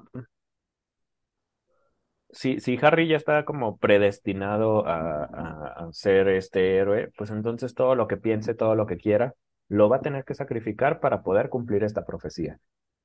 Sobre todo porque yo lo que me estaba dando cuenta, entre más lees la, la, la línea de, de la historia de Harry Potter, es que hay como una división cada vez más grande entre eh, lo que es Voldemort y lo que es Harry Potter. Y se supone que la profecía es que ambos peleen en un duelo donde estén al mismo nivel. Lo vas creyendo cada vez menos porque ya conoces cómo empezó Harry Potter. Y a menos que haya pasado algo entre uno de los libros que haya hecho que Harry Potter se elevara a ese nivel, no te lo compras. Dices, ok, va a pasar algo muy mamón, ¿no? O sea, es el elegido, sabemos que va a ganar o que va a tener como cierta ventaja, pero va a tener que ser como algo muy sacado de los pelos, porque no ha habido nada hasta este momento que justifique que este güey pueda derrotarlo. Creo que lo que usa o como tratan de retconearlo es que uno de los Horrocruxes es una vara muy poderosa y que con eso técnicamente podría ujú. derrotar. Sí, de verdad no me acuerdo bien, porque sí, ya tiene mucho que lo leí, ese no pero... requería nada, no tenía nada que ver con que él fuera el elegido o que tuviera alguna habilidad en Ujú. particular, ¿no? Sí, por eso te digo, como que eso fue de las, de las cosas que ya terminé en Harry Potter, se me hizo chido y todo, pero como que fue la única historia que, que logró hacerlo para mí y como que es como la historia arquetípica del elegido para mí. Mm. Y leo otras y es como, ah, Por o ejemplo, sea, Frodo lo mismo. como poquito. Mm, sí, sí, En Frodo se siente un poquito forma, como el elegido, pero, pero, ok, sí, sí, sí tiene este tropo del elegido, pero al mismo tiempo ves que sí le batalla un montón y que, o sea, y de hecho al final eh, Frodo está sucumbiendo a la corrupción. O sea, sí, estuvo a punto de hacerse un Dark Lord. O sea, pero otra cosa es que también puedes ver por qué es el elegido, porque supone que la idea era que un hobbit sería como una de las criaturas más nobles de, de Tierra Media y sería los que prácticamente incorruptible. más, ajá, ajá, los que tardarían más en ser corrompidos por el anillo, ¿no? Entonces, obviamente había como esta especificidad de por qué él es el elegido, ¿no? Sí, y aparte, este, pues en el caso de Frodo es como, ok, sí es el elegido, pero todos los que están alrededor también tienen una fe ciega en que lo va a lograr, en que eh, pues está la, la amistad que los une en la comunidad del anillo. em, no sé, como que tiene tantos matices que no se siente tanto como el elegido. O sea, sí es un elegido a fin de cuentas, Sí, pues sí. pero no. Creo que estas tentaciones que tiene con Gollum, que este esta empatía que Frodo siente por Gollum, que es el único que le dice, pues que Gandalf básicamente lo condena cuando le dice, ¿podrías tú decidir quién vive y quién muere? Eh, pues creo que eso, eso ayuda a que, que no se sienta tanto, sí, sí se siente como un elegido, pero con una carga eh, diferente, vamos, no es la misma carga que Harry Potter o no es la misma carga que, no sé, tantos elegidos que hay, ¿no? En la fantasía. Sí, sí. Eh, ese es uno, creo que otro es... Ay, no sé, no sabría decirte ahorita. en la primera película, ¿no? Ah, de Matrix. Sí, Solo la primera, porque supongo que ya en las otras películas ya devuelve en esta idea del, del elegido como, como esta figura pues divina necesaria prácticamente. Mm, Sí, déjame ver, en ciencia ficción. en el- mm, ah, bueno, es que eso sé que es una convención de género y que, bueno, si no, si lo pusieran como demasiado estricto, sería imposible contar muchas historias. Eh, esta idea de que todos hablan el mismo lenguaje, ¿no? O sea, que vienen Ah, sí. aliens de le- desde lejos y que eso es- yo sé que es una convención de género, yo sé que es necesario, pero no, acaba- no me acaba de agradar. Digo, si aquí en la Tierra tenemos tantos idiomas y Sí, no, es extraño. Creo que la que lo hace bien es esta película de, de Arrival, donde llegan los aliens y se comunican como con manchas de tinta y es lo más cercano que tienen a un lenguaje. Sí. Eh, y los que lo hacen pésimo, bueno, ya sabemos que Toriyama no es como... Eh, Sí, pero creo que hace poquito contestaba la pregunta de cómo era posible que Freezer y todos se, se comunicaran y decía, ah, es que existe un idioma universal que todos saben. Es como, ah, come on. y O sea, japonés. Sí, más eh, come on, ah, bueno. O sea, tampoco esperaba mucho, pero la lengua franca, ¿no? Es como, ah, mira nomás. sí, no. Mira nomás, ¿ya viste quién llegó? Bienvenido, Pedrito, a la parte final del podcast. Le- pues, digo, está gacho que llegues ya hasta el final, pero eh, estábamos justamente, Diego y yo, preguntándonos cuáles eran los tropos que más odiábamos. O sea, no, no clichés, porque clichés, pues, es- están feos en general, ¿no? pero decíamos tropos o cosas que se hagan de manera seria, no irónica, que a ti te caigan gordos en fantasía, ciencia ficción, en tus géneros. Yo decía, por ejemplo, que mi, el tropo que me cae gordo es el del elegido. No como este personaje que nace y que tiene un destino gigante y que desde chiquito le dicen que es un mago y que va a salvar al mundo y etcétera. Ese es uno de los míos. Que tiene el plot armor, ¿no? El clásico Mm, plot armor, de que no pues le sí, pasa es- nada. En parte por eso, a lo mejor por eso es que no le gusta, por ejemplo, eh, no le gusta tal cual el tropo, pero la explicación sería por eso, porque por lo general tienen como ese tipo de predestinación o de que sabes que va a llegar hasta el final de la historia y que Sí, a- también eso. como que está destinado. Entonces, como que no hay mucha sorpresa ahí, supongo, a, a lo mejor por eso. Yo le mencionaba que el que me cae gordo a mí es precisamente el de donde todo al final en la historia fue un sueño. Ah, sí, Fue claro. un personaje, ¿no? Que te digo, estábamos hablando precisamente de que los tropos no son ni buenos ni malos y Ujú. que incluso ese mismo tropo podría ser- pod- yo estoy, tengo la, la fe de que en alguna historia va a quedar muy chido ese final, ¿no? Que alguien puede utilizarlo y decir, ¿sabes qué? El, todo eso era un sueño. Y decir, ay, güey, no manches, ¿no? Pero por lo general en las historias, cuando tienes algo serio y no sabes cómo terminarlo, esa es la peor forma de hacerlo, ¿no? Eh, recurres a esto, ¿verdad? Sí. Ajá, me, me- estaba comentándoles que, por ejemplo, el final de... Hay, hay una serie que se llama Saints Hope Hospital o Saints Row Hospital, donde es Ujú. una serie, pues, dramática, ¿no? Y el final de toda la serie es que todo fue el sueño de un niño autista, que siento muy raro, pero fue icónico en ese momento, ¿no? Fue como de, ah, no manches, o sea, qué extraño, es como de- algo de la dimensión desconocida. Pero luego tienes historias como Crepúsculo, donde literalmente también hacen eso, solo que ahí el tono es completamente diferente, porque en, la- en el del hospital te la puedes comprar porque mucho de lo que pasa en el hospital se siente como un sueño, se siente como extraño, como que no es parte de la realidad. Cada semana llega un caso nuevo y es como de, ah, chinga, pues esto no pasa, ¿no? Entonces, en ese sentido tiene sentido que tenga todo pues una lógica de sueño, que todo haya sido varios sueños de este niño. Sí. Pero en Crepúsculo, donde no hay una justificación para eso más que, oh shit, no, no hay conflicto. Iba a haber conflicto y así es como se iba a ver, pero no hubo, o sea, no pasó. Y todavía peor en, en Lost, donde en Lost, este, el, el final o todo lo que ocurrió en la isla fue el sueño de un perrito. Sí, yo, yo también me quedé así como de, no, eso no puede ser el final, eso es, una- eso es un chiste. Ja, ja, no, no es cierto. ¿Qué pasó en serio? Ese fue el último episodio de, de todos los 11, 12, 13 misterios que había en la isla de, de Lost. Pero, Fíjate, ahorita que estás, bueno, que estamos haciendo como este briefing para Pedro, este, ahorita que dices del- de lo que todo fue un sueño, ¿sabes cuál creo que sí lo logró hacer chido? Eh, Link's Awakening. Oh, eso es muy bueno. Ah, sí, Sí. cierto. sí. Pero, Bueno. este, ahí creo que la diferencia principal es que todo el juego te dicen que es un sueño. Bueno, no te lo dicen, pues. Te dicen que tienes que despertar al Windfish, ¿no? Que ese es, ese es tu objetivo. O sea, despierta al Windfish y él va a arreglar el mundo.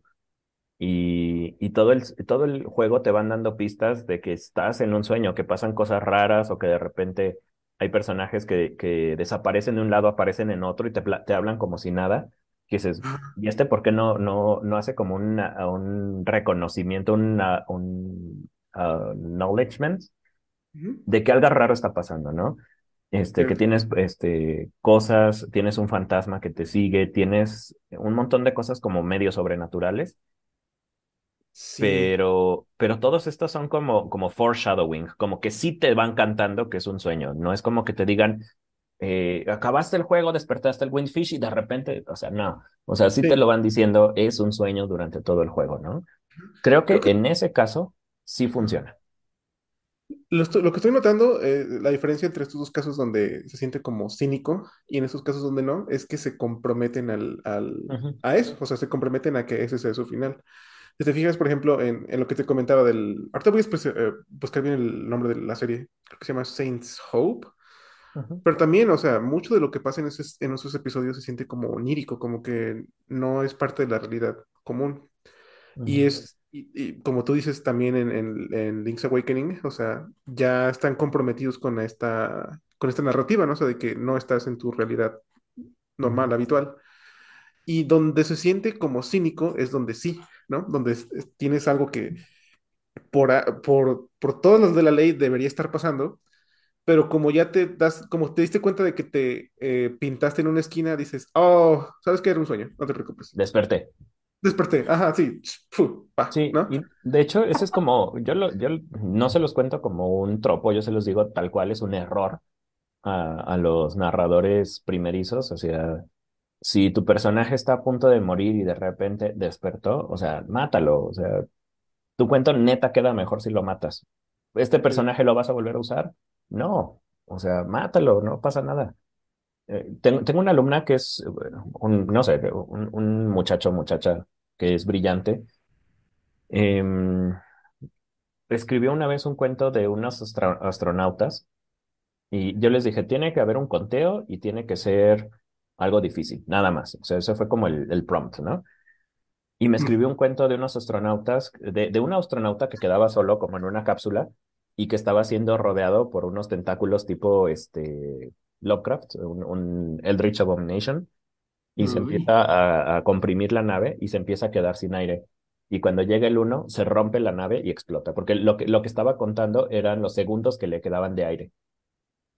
Y voy a ver, voy a ver si consigo el cuento, no sé si lo tenga por ahí, pero se los voy a pasar. Es un pedacito así, no sé si siga escribiendo, pero estaba muy chido. O sea, sí lo logró muy, muy chido. Y en ese caso, eh, esto, perdón, esto se los cuento por esto de comprométete a, si tu personaje está en riesgo, pues mátalo al final. Es la, es la, la explicación lógica, es lo que, a menos que quieras caer en un Deus ex machina que de repente llegó a alguien y le lanzó un láser, eh, pero eso mata toda la atención, ¿no? Justamente por eso el Deus ex machina es tan eh, mal visto, porque Es muy conveniente, que hay como ciertos tropos que, por lo mismo de que se sienten como flojos en, en las situaciones en las que los ponen, llegan a tener como este estereotipo, como este estigma de, de que, ah, está ahí, es que es, es malo, por, solo porque tiene este tropo. Uno de ellos es el, el de la amnesia que te había comentado también, es como se siente como que, oh, es que, oh, olvidé todo, entonces ya eh, eso te deja así como es, es- se siente muy barato y, y te, te deja colgar cosas, pero nadie lo utiliza como debería. O sea, el ejemplo que les ponía hace rato que era de Silent Hill, que ya después de cierto Silent Hill, todos los personajes tienen amnesia por ir a Silent Hill, solo cuando un personaje lo había tenido, ¿no? Pero sí, es, es, es, es uno de ellos. Por ejemplo, el Deus Ex Machina es también como muy mal visto porque se siente como, como un cop-out, ¿no? Como que algo malo va a pasar y no dejaste que pasara. Porque estabas como muy enamorado del personaje o no quieres que algo malo le pase a tu personaje por X o Y razón, pero algo supernatural pasa y termina salvando al, al personaje, ¿no? Es como que sienten, no se siente merecido. Muy conveniente se siente. Ajá, exactamente. Entonces, este, es- tiene mucho que ver con algo que había mencionado Sergio hace tiempo, que cuando, cuando los personajes están, tienen suerte, es mejor que tengan mala suerte que buena suerte, porque la buena suerte no te la compras. Es como, oh, me Sí. encontré, es- la lees en literatura y dices, ay, Simón, no, no, increíble, no, no, no es satisfactoria. Pero cuando alguien tiene como un misfortunio, ya te vas como identificando porque es algo que le puede pasar a cualquiera, ¿no? Imagino. Sí, eso no recuerdo re- realmente dónde lo escuché o lo oí, pero, pero es cierto. Bueno, al menos en mi caso es cierto, ¿no? Si veo que un personaje le empieza a ir muy chido, es como, está bien. O sea, tu historia no está tan chida, qué bueno. Eh, Pero si, si ves que se tropieza y que se rompe una pata y que eh, con esa ru- ruptura de pata no puede ir al trabajo durante tres semanas, pierde el trabajo. Digo, tampoco queremos caer en, en, La miseria en, completa. ajá, sí, como en misery porn, ¿no? Tampoco. Pero, pero digo, sí es más fácil y, y narrativamente es más eficiente que a tu personaje le pasen cosas malas. O sea, sí puede tener suerte de vez en cuando. No estoy diciendo que jamás, ¿no? O sea, pero, pero es suerte, cuando, cuando tienes suerte son cosas pequeñas, no es algo que le resuelva la vida. Si tienes suerte es, por ejemplo, eh, lo atropellaron y lo dejaron ahí en, en una orilla, le echaron su palazo de cal y, y se encontró un billete de 50 varos. O sea, ¿le sirve? Tal vez no, pero bueno, digamos que tu- tuvo suerte. Es que ese es el tipo de suerte que tenemos en la vida real, ¿no? Te, te Sí, va del nabo y de repente pasa algo bueno, pero es así súper chiquito, que a veces ni siquiera se siente como bueno, se siente más como una ironía o como una burla de la vida. Cierto. Como que darle cierto real, bueno, o sea, no sé si sea la palabra correcta, pero como que darle un cierto tono realista, ¿no? Para que sea Mm, interesante la historia, porque pues si la pones toda como de que todo le sale bien al héroe, pues eso no tiene nada de realista. Este, Bueno, por ejemplo, podría ser el caso de que algo bueno le pase a una persona que no sea realista y eso sea el punto de la historia, o sea, que eso sea como cómo maneja esta persona esta situación, ¿no? Por ejemplo, estoy pensando en, eh, hay una película de Mel Gibson, bueno, no Mel Gibson, pero él salía ahí, se llama Lo que las mujeres quieren. ah, ya sé cuál es, les lee la mente, ¿no? Sí, exactamente, que por eventos de la película eh, adquiere la habilidad de leerle la mente a las mujeres, solo a las mujeres. Entonces, él explota esa habilidad en la película Y uno Ajá. podría decir, bueno, pero ¿cuál es el punto? O sea, es algo que le pasó bueno y jaja, y vivió feliz para siempre, ¿no? Pero ahí la película va planteando los problemas que ocurren con eso, ¿no? O sea, a pesar de que técnicamente pues su vida se va para arriba, ese mismo éxito termina aplastando a alguien con el que se estaba encariñando. Entonces, este, ahí pues te fijas la habilidad de cómo vas contando la historia o de cuál es el punto de la historia eh, va dictando la suerte del personaje, ¿no? O sea, obviamente es que eso le haya pasado, pues podría ser que es bueno, pero cínicamente lo puedes como también manejar como una maldición, porque al final él mismo busca perder sus poderes, ¿no? Precisamente por todo el poder que había ganado. Y aparte por el mismo género de la película, ¿no? Porque tengo entendido que es comedia. Una Entonces, comedia pues romántica, sí tienes razón. ajá, te puedes fumar todavía ese tipo de cosas. Es comedia. Sí, exactamente. Ujú. Son las convenciones del género. Sí, justo era lo que decíamos hace rato, las, las convenciones de género te permiten hacer muchas cosas que a lo mejor en otro género no son bien vistas. Eh, por ejemplo, en terror y esto, pues se te permite mucho las descripciones, el, el que no pase nada, o sea, que no haya mucha acción, ajá, porque el punto o una de la convención de género es el ambiente y el suspenso. Pero eso en una, eh, en una novela mm, romántica, por ejemplo Pues no o en una, una novela de aventuras, quizás se podría justificar en dosis pequeñas, pero que sea tu novela de aventuras, que sea con todo el tono de, digamos, el corazón del actor, no, se va a volver aburrida. O va a ser, bueno, ¿para qué tanta tensión si y no está pasando nada? O sea, mataron a un viejito, lo despedazaron, eso lo pasan siempre en las, en las aventuras, pasa cada rato, ¿no? ¿Por qué tendría que ser especial cada una de las muertes? exacto. A menos que fuera un personaje principal o alguien que fuera como la muerte de un personaje marcar como un punto de inflexión narrativo, ¿no? Muy, muy fuerte, pues. A lo mejor ahí sí, ¿no? Sí, o sea, te digo, en, dosis pequeñas es válido, pero que cada uno de los que está matando al, al señor de los tacos de la esquina que acaba de llegar ahí, Pues sí, bueno, no, en una de aventuras no está bien vista, en una de novela negra, como es parte de la convención del género, pues sí, en ese caso sí. Sí, exacto. La convención. No, y sí es cierto. Este, de hecho, ahorita ah, dijeron algo que se me hizo bien curioso del tropo de la. de des- bueno, lo que dijimos al principio, del tropo de, desper- de que despiertan de un sueño de la muerte. La me hizo. ¿Cómo decirlo? Tú dijiste, Sergio, el concepto del foreshadowing, que bueno, yo inconscientemente yo usaba mucho eso, este, sin saber qué, qué significaba ese, eso, pero bueno, ya, ya lo sé.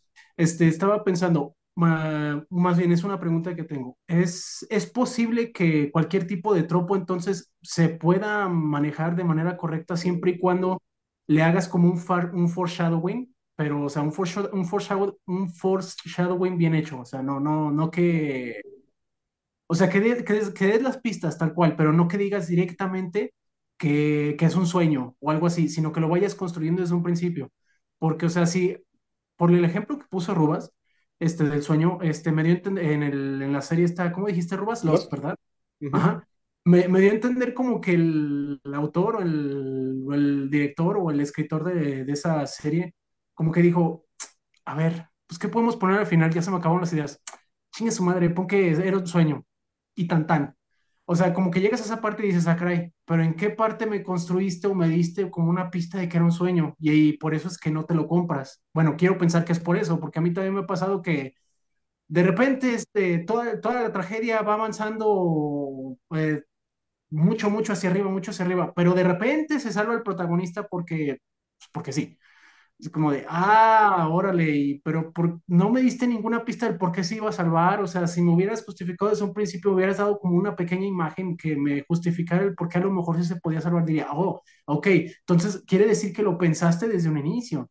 Pero si lo están dando hasta al final, como que siento que ahí el problema de ese tropo es que se ve que como que fue improvisado, ¿no? En el caso del tropo del sueño. O sea, que fue como de, no se me ocurrió nada, vamos a ponerlo al final y al demonio, porque pues ya. Sí, es que sí se conectan varias cosas de las que estuvimos hablando Rubas y yo hace rato, porque sí, mucho de, de... Ok, es que es, es- es una pregunta larga, tiene como varios niveles la respuesta. Eh, pero ok, el foreshadowing no es necesariamente bueno, es una herramienta, porque si te Ah, dedicas a hacer foreshadowing en cada capítulo, entonces, pues eh, cada cosa que haces foreshadow tienes que cumplirla. Sí, Y, si te la cantan siete veces que es un sueño, a la mitad de la novela vas a estar diciendo, "Ah, es un sueño, ¿para qué la sigo leyendo, no? Em, recuerdo mucho cuando estaba estudiando el concepto de foreshadowing, ponían el ejemplo de el... ay, no me acuerdo ahorita cómo se llama esta película donde sale Wesley Snipes y sale, creo que Sylvester Stallone. O, no, no es Sylvester Stallone, es este... Mm, el demoledor. Ajá, el, de- el Demolition Man, ajá, que sale... eh, Sale Wesley, Wesley Snipes y en su, en su- uno de sus primeros diálogos es, tendrías que volarme la cabeza para que yo me, para que yo me tranquilice o algo así, como, como con un diálogo. Y resulta que la última cosa que le pasa o cómo muere el personaje es que literalmente le cortan la cabeza. Le vuelve la cabeza, sí. Entonces, eso es foreshadowing, es Sí. dar una pista o dar una, una cosa, a lo mejor hasta de manera irónica, como de, ay, ¿a poco crees que me va a pasar? Y que al final sí termine pasando, ¿no? Eso es el foreshadowing. Eh, digo, lo estamos viendo en una película, en una novela. mm, sí tienes que dar un poquito más de pistas porque entre tantas palabras que lees, pues bueno, se te va, ¿no? Em, ahora, hace rato justamente Rubas, y, y qué, malo que te lo perdiste porque hace rato Rubas estuvo hablando del red herring, ¿no? Oh, que sí. es dar pistas falsas, que también eso es válido.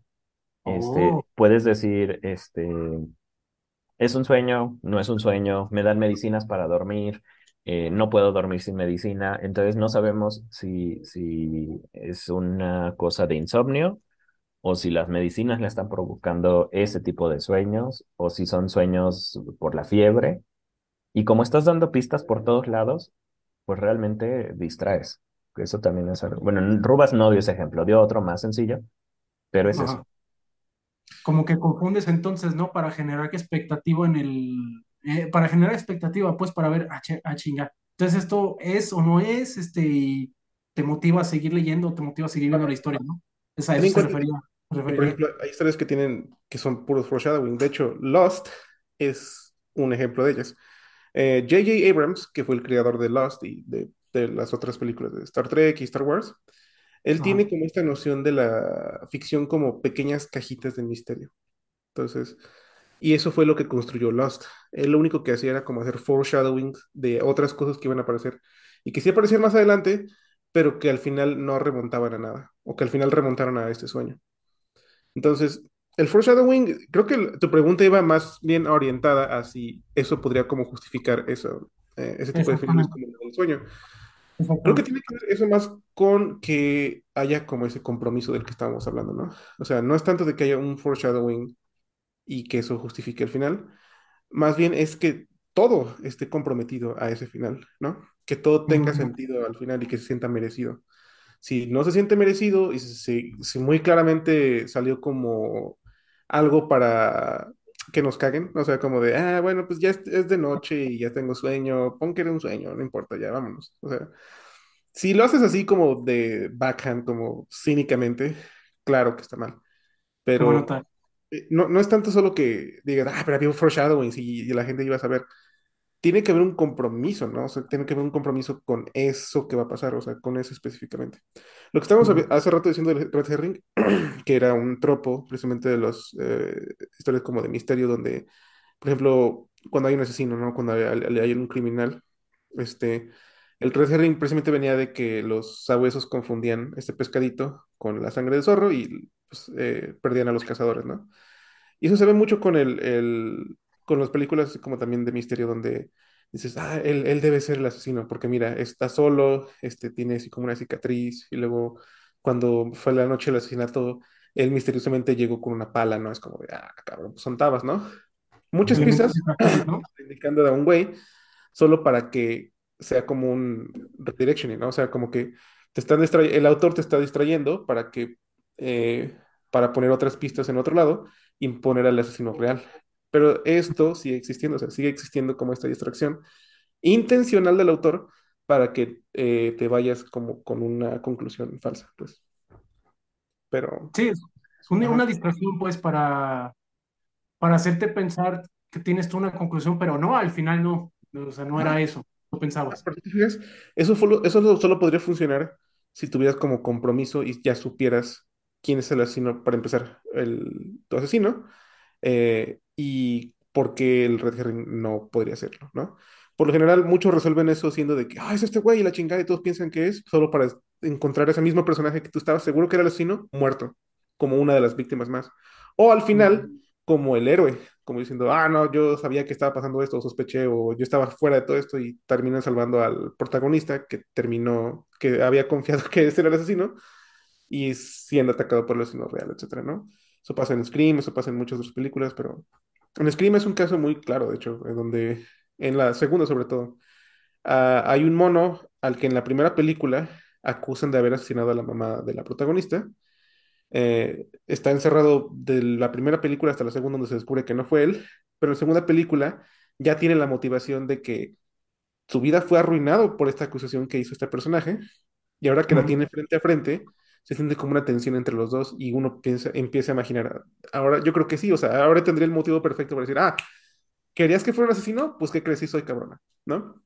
Y este personaje, al final, que sale como fuera de todo este conflicto y que fue acusado varias veces por varias pistas que había, termina salvando al protagonista. Entonces, este, se ve pues como esa es su versión, ¿no? O sea, pero no se siente como forzada, pues, en, en- al menos en Scream 2, ¿no? Este, pero es un buen caso del Red Herring y de un buen caso de foreshadowing, o sea, de cómo si te fijas, ya hay un móvil, ya hay como una historia, un antecedente, no sale de la nada no se Exacto. ajá, exactamente, o sea, sí, se siente merecido, creo que esa es la palabra, todo esto lleva a que se siente merecido. Sí, porque aparte sí te la crees, porque tiene sentido que, bueno, me impactó eso que dijiste ahorita de Scream 2, de que el tipo se creyó, bueno, me diste a entender, a ver si no me hice bolas, que básicamente el tipo se creyó, el eh, tanto estaban fregando al tipo de que era el asesino que al final sí se lo creyó. No, al revés, de que eh, en la primera película lo acusan de ser el asesino porque por la proximidad que tenía este actor con la mamá de la protagonista, que también era actriz. Muchos creen, él debe haber sido por todas las pistas. Lo meten a la cárcel. Eh, cuando se resuelve la trama de la primera película, se da cuenta de que no, que realmente eran dos asesinos que no te- nada tenían que ver con este actor. Lo Mm. sacan pero la vida de este actor está arruinada por esta acusación que habían hecho. Entonces, este actor confronta al protagonista para que el protagonista pueda, como quien dice, limpiar su eh, reputación. Ella se niega porque está todavía pensando que, o sea, no está segura de quién es el asesino todavía en ese punto. Llega en un punto en donde acaba de tener una, interacción con el asesino a través de internet, o sea, no sabe quién fue, pero sabe que alguien lo hizo y casualmente se encuentra con este personaje. Entonces este personaje empieza a confrontarla y uno eh, se empieza a imaginar, bueno, lo está confrontando de una forma medio agresiva y acaba de mandarle un mensaje al asesino y ahora tiene un motivo real para asesinarla porque le arruinaron su vida. O sea, te fijas, Ah, es ok. como decir, Ujú. ¿querías que fuera un asesino? Ok, voy a ser un asesino cabrón. Voy a hacerlo Ah, ahora sí. pero eso es todo red herring, o sea, son conclusiones que ponen en la película pero que no, este, que no te indican quién es el asesino real, ¿entiendes? Sí, y aparte suena como algo que sí te puedes creer que puede pasar en la realidad. O sea, suena sea, no realista, sino creíble. Suena muy creíble. Sí, o sea, es un red herring bien hecho, tal cual, porque Exacto. el mismo personaje llega al final, pues, salvando al protagonista, como quien dice. Entiendo. Entonces, es una de las cosas también, ¿no? Que eh, me imagino que para que un tropo suene menos, mm, odioso es que aparte que sea creíble, ¿no? Porque pues si no, ¿qué caso Ah, tendría? bueno, eso de la verosimilitud es un tema como muy aparte. O sea, Sí. verosímil y tenemos es- esas dos cosas que son verosímil y este suspension of disbelief, Ajá. que son Ajá. dos cosas que, o sea, toda la historia debe tener eso. Ok. Nada más de manera muy rápida, porque ya casi es como hora de irnos yendo, porque llevamos aquí un rato, pero llegaste tarde. Em, Disculpa. el em, verosimil- verosimilitud se refiere a la capacidad que tiene la obra de parecer creíble. ¿Por qué no digo real? Porque pues verosímil no es verdadero, ¿no? O sea, no tiene Exacto. nada que ver. Entonces, por ejemplo, si, por ejemplo, si, si tú necesitas decir una mentira o si tienes que decir una mentira o quieres decir una mentira, dicen que las mejores mentiras son las que tienen mezclada parte de verdad. ¿Por qué? Porque inventas una parte, otra parte cierta, las juntas y ya es una cosa que podría ser. Em, entonces, toda la literatura, toda la ficción necesita ser verosímil. Para eso utiliza eh, imitación. Imitamos cosas reales en mundos posibles. Entonces, la fantasía es eh, fantasía, ciencia ficción, o sea, cualquiera de estos géneros es tomas cosas que existen en el mundo real y las transformas en cosas que podrían ser verdaderas. Entonces, por ejemplo, obviamente no existen los elfos, no existen los gnomos, pero tomas cosas, eh, todo el mundo ha visto un niño, entonces un niño pues es más pequeño, es más inquieto, le empiezas a pegar características y entonces ya es verosímil que sea un gnomo o que sea un de este. Y ahí eh, tenemos esta, esta condición que es el enanismo, que es real, que hace a la gente pues que se vea más tosca, que se vea más ancha. Mm, Bueno, tenemos una condición real, entonces es verosímil que después encontremos enanos. Es creíble que encontremos estas cosas. Eh. Así, del mismo modo, hay gente que es súper alta, entonces es verosímil que hacerlo un poquito más grande y ya tienes un gigante, o ya tienes un troll, o ya tienes ot- otras cosas, ¿no? Entonces, eso por una parte. Y luego el otro que es suspension of disbelief, es em, el autor y el, y el espectador, lector, cliente, la persona que está del otro lado, tienen una especie de contrato que es, eh, yo te doy mi tiempo, tú me das una buena historia. ¿Qué necesitas para contarme esa historia? Que yo, que yo acepte este engaño, o, órale, o sea, tú no rompas tus reglas y yo te creo todo, yo te compro todo. Entonces, ese es el Ujú. suspension of disbelief. Eh, yo me voy a sentar aquí para que me cuentes una historia, pero necesita ser una buena historia, básicamente, ¿no? Es un contrato de eh, yo te leo, tú dame algo chido. De No sé si lo podría explicar de otra manera, pero creo que es como una muy sencilla así. Es lo que decíamos hace rato, de que mientras no rompas eso, te puedes salir con lo que sea. O sea, básicamente eso es crear la historia. O sea, mientras no, todo lo que aleje al lector fuera de la trama, eh, le da en la madre al suspension of disbelief. Todo lo Ujú. que te haga decir, esto es un libro, esto es una película, esto es... eh, eh, ah, ya, güey, ¿qué, qué es? Todo eso que te aleje de la trama está rompiendo el suspension of disbelief. Ujú. Mientras tengas como un hilo narrativo de principio a fin, el suspension of disbelief está intacto, básicamente. Y mientras sigas tus reglas, porque por ejemplo, si en Señor de los Anillos aparece un bulldozer con cuatro ametralladoras, pues es como, ah, no, tus reglas no dicen eso, ¿no? Matando a Sauron. Exacto.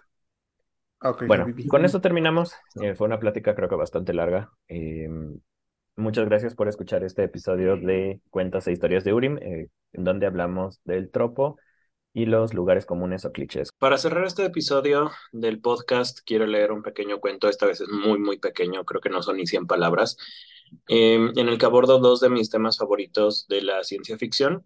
El primero es la guerra entre planetas y número dos, eh, pues aunque no somos expertos en ninguno de los temas que abordamos normalmente como escritores, pero sí se requiere un mínimo de investigación para, para poder hablar de ciertas cosas o para que sea, como decíamos hace rato, como verosímil. Decíamos, lo verosímil no es lo verdadero, sino lo creíble. Y para que algo sea creíble, pues bueno, tienes que investigar qué es lo que está alrededor para que eh, tú puedas convencerte y puedas convencer a los demás de que por lo menos sabes de qué estás hablando. Entonces, leo este pequeño cuento que se llama La justicia. Este es de mi libro de los arcanos de la peste, en el que se, se tocan los arcanos, pues los, el tarot, y cada una de las cartas del tarot representa alguna cosa. Entonces, eh, voy, con esta de la justicia, es uno de ciencia ficción, y bueno, ahí va. Dice, marzo 31, año 2527, según la crónica. Diosferas 23 y 24, Silena y Gala. Todos estaban fuera de sus casas mirando el sol. La estrella próxima Centauri 4 crecía, pero no podía ser. Les habían dicho que les quedaban más de 100.000 años de vida. Las comunicaciones con Cronos se fueron llenando de estática. Pronto estuvo claro por qué. El calor y la gravedad de la estrella eran tan grandes que las ondas de radio se desvanecían en la magnetosfera. Los más afortunados cruzaron los agujeros de gusano el día anterior, casi todos por negocios, antes de que empezara a crecer. Alguien había disparado un cañón de rayos gamma contra el corazón de la estrella, y los planetas hermanos evacuaron a tanta gente como pudieron. Las naves seminales se desanclaron en un intento por alejarse, pero era ridículo. No, no lograrían las velocidades warp. Los mundos estaban en guerra, pero ¿qué tenían que ver ellos? Eran colonias periféricas, y los titanes peleaban su planeta maquia. Los planetas sirvieron antes de que la estrella se los tragara. Las naves perecieron en la supernova resultante, y en el lugar de Centauri 4 solo quedó una estrella de neutrones. Y ya, ese es el cuento. Entonces, les dije, era uno muy, muy pequeño, ya para ir cerrando este episodio que se alargó mucho, pero bueno, Em, aquí en, en, el podcast lo que quiero es que el tema se agote lo más posible antes de cerrar el episodio. Y pues bueno, creo que este tema de los arquetipos, prototipos, estereotipos daba para mucho más de lo que tenía pensado realmente. Y si bueno, como escucharon, Pedro se integró tarde a la, a la plática. Creo que si hubiera estado desde el principio hubieran dado para cuatro horas, ¿no? O sea, realmente es un tema que se puede hablar desde diferentes ángulos, se pueden poner muchísimos ejemplos. Y pronto, yo creo que la próxima semana estaremos hablando de que mencionaba hace rato, Cold Fridge Logic, que es la, la lógica del refrigerador. Entonces, bueno, con esto nos despedimos. Muchísimas gracias a todos. Nos escuchamos la próxima semana. Judy was boring. Hello. Then Judy discovered chumbacasino.com. It's my little escape. Now Judy's the life of the party. Oh, baby, Mama's bringing home the bacon. Whoa. Take it easy, Judy. The Chumba life is for everybody. So go to ChumbaCasino.com and play over 100 casino style games. Join today and play for free for your chance to redeem some serious prizes. Chumba. ChumbaCasino.com. No purchase necessary. Void where prohibited by law. 18 plus terms and conditions apply. See website for details.